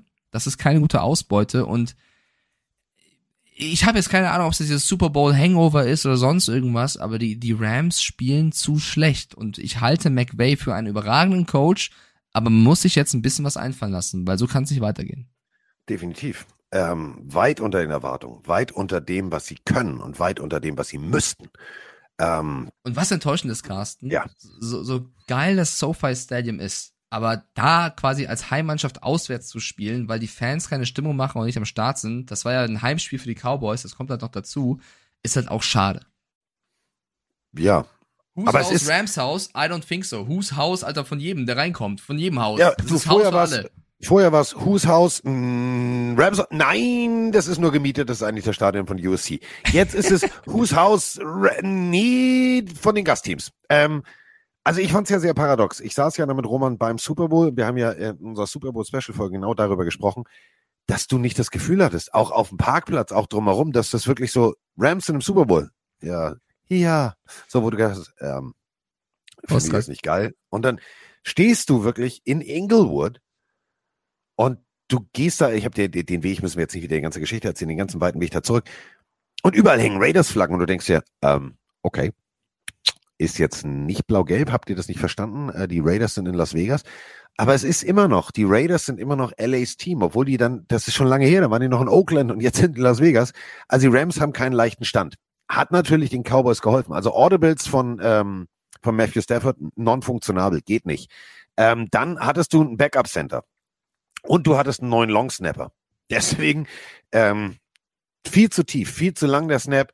Ähm, deswegen der, der, der, der, der geblockte Punt und, und, und, und. Also viele, viele kleine Fehler, die sich addieren und die in der Summe äh, den Rams tatsächlich das Genick gebrochen haben. Und auf der anderen Seite, wie gesagt, das ist jetzt nicht, also ja, ich bin immer noch, dass ich sage, geiler Typ, Cooper Rush. Ich bin aber nicht so, dass ich sage, geilster Quarterback, sondern ich sage, geiler Typ, weil er schafft es, fehlerfreien Football zu spielen. Und das in einer Situation, wo wahrscheinlich viele versucht hätten mit der Brechstange, ah, ich habe CD Lamb, ich bring das Ding 60 Yards tief, so Aaron Rodgers-Style, so ich entscheide hier jetzt das Spiel. Nein, du hast einen geilen Coach, du hast eine, eine, eine solide Defense, die aufspielt und immer besser wird von Woche zu Woche. Du hast Ausnahmen, du hast Playmaker wie Mika Parsons, die aus einer, einer teilweise solide besetzten Defense ein, ein, ein Ensemble machen, wo du sagst, so, uiuiui, der Marcus Lawrence, der eigentlich schon lange in Rente gehen wollte, der macht auch noch mal kurz äh, The Fast and the Furious mit dem Ball in der Hand. Also geile Nummer und ich freue mich tatsächlich, und das hätte ich nie gedacht, ich freue mich wirklich für die Cowboys. Also ist jetzt vor einem Jahr nicht gedacht. Ich freue mich auch. Äh, Gostrak hat gerade reingeschrieben, Rams Haus, Freudenhaus. Hoho. Das ist gemein. Er hat aber auch Das Haus des Gebens. Das Haus des nicht das Haus des Geldes, sondern Haus des Gebens. Übrigens, Carsten, äh, ich glaube wirklich, man spricht den Micah Parsons aus. Also klar, Mika sagen auch ein paar, aber äh, hier im Guide steht wohl Micah Parsons, nur, nur Ja. so. Er hat noch reingeschrieben, Micah Parsons ist top und der Beweis dafür, was für ein Glück die Cowboys haben, denn sie wollten ihn im Draft damals nicht. Das, dem würde ich widersprechen, weil äh, wenn du, wenn Micah Parsons im Draft so weit nach unten fällt noch da ist, kannst du natürlich von Glück sprechen, aber ich finde eher, dann machst du es an der Stelle gut, weil du hättest ja noch andere Spieler holen können. Und was kannst du dafür, wenn andere ihn übersehen oder äh, andere Needs füllen wollten? Also ich finde das bisschen zu einfach, da nur von Glück zu sprechen. Das haben die schon gut gemacht, die, die Cowboys. So, wollen wir zum, haben wir noch ein Spiel? Ja, eins haben wir noch. Let's go. Der, Schn der, Schn der Seufzer und Schniefter. Bengals, sie tun mir ein bisschen leid. Ja, schon. Ja, weil du denkst, da kommt so ein bengalischer Tiger, so. Und dann kommt da so eine, weißt du, so Garfield. Ich hatte Montage. Lasagne. Also, die Bengals, das ist gut. Das steht außer Frage. Aber ich kann mit den Bengals momentan, ich kann die, kennst du das? Ich kann die nicht, ich kann die nicht begreifen. Ähm, ich erwarte eigentlich eine Bengals Offense als auch eine Defense, die da weitermacht, wo sie im Super Bowl aufgehört haben, weil da sind ja nur ein paar Monate Pause zwischen. Aber es wirkt teilweise, als wenn die komplett verändert sind, komplett anders, komplett nicht Bengals, sondern eher so nicht, sondern so miau. Ja, äh, Zach Taylor, der Coach, der letztes Jahr ein bisschen abgefeiert wurde, ähm, die Bengals mit in den Super Bowl geführt zu haben, wo wir ja auch schon im Podcast gesagt haben, das liegt vor allem an Borrow und Chase und der Connection, trotz O-Line so zu spielen, gute Defense, die Spieler aus der zweiten Reihe, die alle äh, das nächste Level erreichen. Taylor wird gerade bisschen kritisiert, weil er mit aus den ganzen Waffen so wenig macht. Joe Borrow, Joe Mixon, ähm, Hayden Hurst, Jammer Chase, Tyler Boyd, das klingt eigentlich sehr, sehr gut. Eigentlich auch Higgins, wenn er fit ist. Aber es kommt zu wenig bei rum. Und ich finde auch, ähm, klar, die O-Line hat nicht den Erfolg gebracht, den du dir versprochen hast vor der Saison. Aber so langsam, die Bengals stehen 2-3, das ist jetzt auch kein Beinbruch sozusagen, aber es sind, es ist zu wenig, was sie eigentlich zeigen. Du erwartest von dem Team, was letztes Jahr im Finale äh, der Liga stand, dass sie jetzt in diesem Jahr den nächsten Schritt machen. Gefühlt machen sie einen Schritt nach hinten. Und natürlich wird als erstes dann über den Coach gesprochen. Und die Ravens mit einem ganz, ganz, ganz wichtigen Sieg in dieser engen Division stehen jetzt 3-2 und führen die äh, äh AFC North an. Können sich glücklich schätzen, weil ähm, das war ein enges Ding und da entscheiden halt Kleinigkeiten und die Bengals mit einer ja wirklich bitteren Niederlage, weil Lamar Jackson hat jetzt auch nicht die Sterne vom Himmel gespielt. Nein, es war, also die Ravens waren okay und waren solide. Ähm, und rein theoretisch hätten die Bengals wenn sie die Bengals von früher gewesen wären, also von früher, was heißt von früher, von letztem Jahr, hätten die kurzen Prozess, die hätten den, die, die Flügel, die Federn, die hätten den alles ausgeropft. So. Ähm, aber irgendwie wirkt es so, als wenn die immer so, was weißt du, so mit gebremstem Fleiß unterwegs sind. ja, ein bisschen. Und man muss natürlich auch sagen, dass die Ravens das Spiel gewonnen haben, weil, ich zitiere jetzt Lamar Jackson, sie den GOAT unter den Kickern haben. Und das war schon ja, echt. Also ja. ich, ich sag jetzt hier nicht abgewichst, weil abgewichst sagt man nicht, sondern ich sage, es war äh, eiskalt. also abgewichst sagt man nicht, abgebrüht, Dankeschön. Abgewichst sagt man, ja. Also Justin, Justin Tucker kommt auf das Feld für ein Field Goal und wie er sich an der Seitenlinie aufwärmt und dann einmal so, keine Ahnung, diesen, diesen eiskalten Blick hat für das Geschehen und einfach wirklich dahin geht und das Ding da reinhaut und die Ravens zum Sieg schießt das ist schon wirklich ganz große Weltklasse, wie er das Ding da macht. Also es macht kaum ein anderer wie er. Ist es auch egal, ob es 30, 40, 50 oder 58 Yards in dem Spiel. Ähm, das war schon krass, wie er, wie er mal wieder die Ravens einen Sieg beschert. Da muss man sagen, wohl dem, der so einen Kicker hat und wohl dem, der Kicker auch gut behandelt. Ja, also ich meine, der Typ kann, kann Spiele entscheiden, ne? Ja, kann, also definitiv. Ähm, dann haben wir natürlich äh, damit eigentlich den Spieltag durch. Wir haben jetzt noch in unserem Tippspiel, wir sind gleich auf. Also wenn die Chiefs gewinnen, gewinne ich. wenn die vor, Raiders ja. gewinnen, gewinnst du. Du bist ein Ähm, vor, also wenn ich gewinne, ist unentschieden, ja. Ja, ich muss ja richtig sagen, dass du führst, ne? So, äh, wir hatten, wir hatten, sagen, ne? Wir, ne? Hatten letzte Woche Donnerstag das beschissene Spiel der Colts gegen die Broncos. Das wird nicht besser. Nee, Es diese Woche Donnerstag ist. Was machen die für Primetime-Spiele? Was ist denn das? Hat Amazon Prime Darf ich, gesagt, kurz, darf ich kurz was vorrechnen? Ich möchte mal den. Roman Motzkos machen. Klar. 13 Milliarden hat Amazon bezahlt für elf Jahre Thursday Night Football. Bedeutet 1,267, also runden wir, runden wir auf, versteht ihr? Also äh, wenn ich, also Jeff Bezos und ich bei Milliarden runden wir immer auf. 1,2 Milliarden pro Jahr heißt 15 Thursday Night Spiele pro Saison. Und das bedeutet nach Adam Riese und Eva Zwerg 78 Millionen Dollar für ein Thursday Night Spiel. Und was hat denn Amazon dafür bekommen? Die Indianapolis Colts gegen boah, Die Denver Broncos. Was für ein Highlight. Und es wird nicht besser. Es wird nicht Ey, besser. Denn Mike, Gänsehaut. das Gänsehaut nächste jetzt. Spiel. Ja. Das nächste Spiel für Ja. 78 Millionen Dollar, Herr Ja. Bezos. Die Rechnung kommt, ist Trommelwirbel. Die Washington Commanders gegen die Chicago Bears. Carson Läuft. Wentz gegen Justin Fields. Also da, eigentlich muss Amazon jetzt Ja. Matt Rule als, als Experten holen. Dann ist das die Geschichte rund irgendwie so. Dann wäre super. Dann wäre super. Urban Meyer und Matt Rule kommentieren für euch das Spiel der Commanders gegen die Bears. Also ich weiß, ich habe wirklich keine Ahnung. Also ich bleib nicht nachts wach, ver verrate ich jetzt schon mal, auf was man da tippen soll, Carsten. Also Äh, Ich weiß auch nicht, was ich tippen will. Ja, ich ich glaube, ja, ich, kann- ich weiß nicht. Ich lass dich beginnen. Also, ich glaube, dass die Commanders aktuell besseren Football spielen als die Bears, auch wenn das komisch klingt. Die Bears, ja, das Klingt ist komisch. Halt, ja. Ist aber so. Die Bears stehen aber 2-0 zu Hause, sind also sehr heimstark und die Commanders stehen 0-2 auswärts. Also ich glaube, eigentlich geht die Tendenz Richtung Bears. Mal gucken, was der Chat sagt, ob Bears oder Commanders. Mein Bauchgefühl, was im Tippspiel bisher immer beschissen war, also so ein Bauchgefühl wie kurz vor Durchfall, aber egal, ich höre drauf, geht Richtung Washington. Ja. Bin ich leider bei dir. Nein. Weil, weil brechen wir es auch mal runter. Also, da treffen sich, also, stellt euch Folgendes vor. Zwei nicht sehende Menschen, also deren Sehfähigkeit, Blinde also die mit. Breile irgendwie Buch lesen müssen, die treffen sich zum Dartwerfen, Bogenschießen. Bogenschießen. Ohne, ohne ihre Bogen. Hefe. Wenn du Hefe hast, der dir, der dir sagt, höher, rechts, links, Pfeil. das funktioniert ja alles. So, aber das ist so klassisch, so diese Louis Dufiné-Nummer. Hm, Oh, nein, oh, doch. So wird es, so wird's ausgehen. Nein, Äh, oh, ich sag dir, oh, wenn, doch. wenn ich jetzt Carsten Spengmann wäre, der 4-1 im Tippspiel führt, würde ich sagen, es geht unentschieden aus, und zwar 3-3. Aber ich traue mich nicht. Nee, nee, nee, stopp, stopp, stopp, stopp, stopp. Es geht, wenn, dann geht es unentschieden aus 6-6. Jeweils ein Field Goal pro Halbzeit. So viel Zeit Nee, muss ich, sag, sein. ich, sag, ich sag zwei Re Return Fumble Touchdowns, 6-6. Oh, das wäre auch eine gute Möglichkeit. Der Chat Nee. ist eher Äh, ich, sag die, ich sag die Commanders äh, mit, mit sieben vor. Sieben. Meine Mods haben gerade eine Abstimmung bei Twitch gemacht. Commanders bitte mit 2M, Freunde. Aber es geht gerade bisschen Richtung Bears. 60% sagen gerade Bears. Aber du sagst wie ich, Commanders? Ja. Okay, trage ich auf jeden Fall ein. Ich hätte zum Abschluss dieser Folge, wo du gleich sagen musst, ob das bei dir mit der Aufnahme geklappt hat, ähm, würde ich gerne noch einen Tweet von RG Free ähm, zitieren oder nochmal erwähnen zum Thema Matt Rule, weil ich das auch ein gutes Thema finde.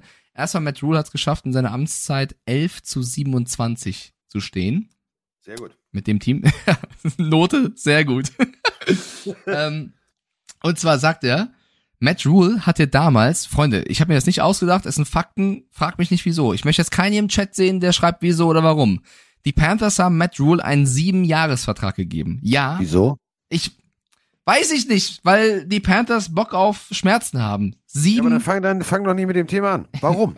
sieben jetzt- Jahre. Warte, weil, weil, weil äh, nee, 20 nee, nein, weil und sie haben ihn jetzt nach drei Jahren gefeuert. Kostet Bedeutet- richtig Geld. bedeutet, weil es ein garantierter Vertrag ist, 40 Millionen zahlen sie Matt Rule, damit er kein Coach mehr ist vom Team. Sie, 40 Millionen, damit er abhaut, Freunde. 40 Millionen. RG Free wirft die Frage auf, und die finde ich in dem Fall gerechtfertigt. Coach-Verträge immer garantiert mit großer Abfindung. Wieso machst du das, abseits von gewissen Quarterbacks, nicht auch bei den Spielern, die ihren Kopf hinhalten? Also wenn Matt Rule für diese Arbeit, für diese Leistung 11 zu 27, sieben Jahre 40 Millionen bekommt, damit er abhaut, haben das bestimmt der eine oder andere Spieler, der auch in der zweiten Reihe steht, in ihren Verträgen auch verdient. Stimme ich ihm zu, muss aber auch sagen, Alter, du bist selber schuld. Wenn du so jemanden einen sieben Jahresvertrag gibst mit der Garantie, bist du selber schuld.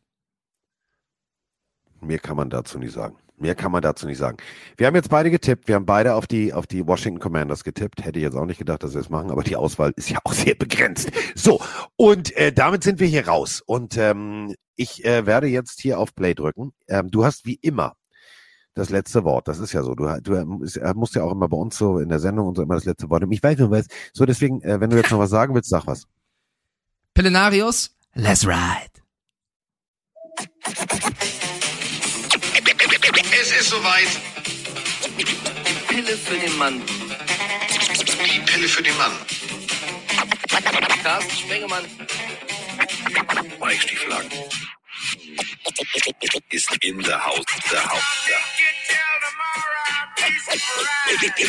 Wir sind jetzt raus. Tschüss.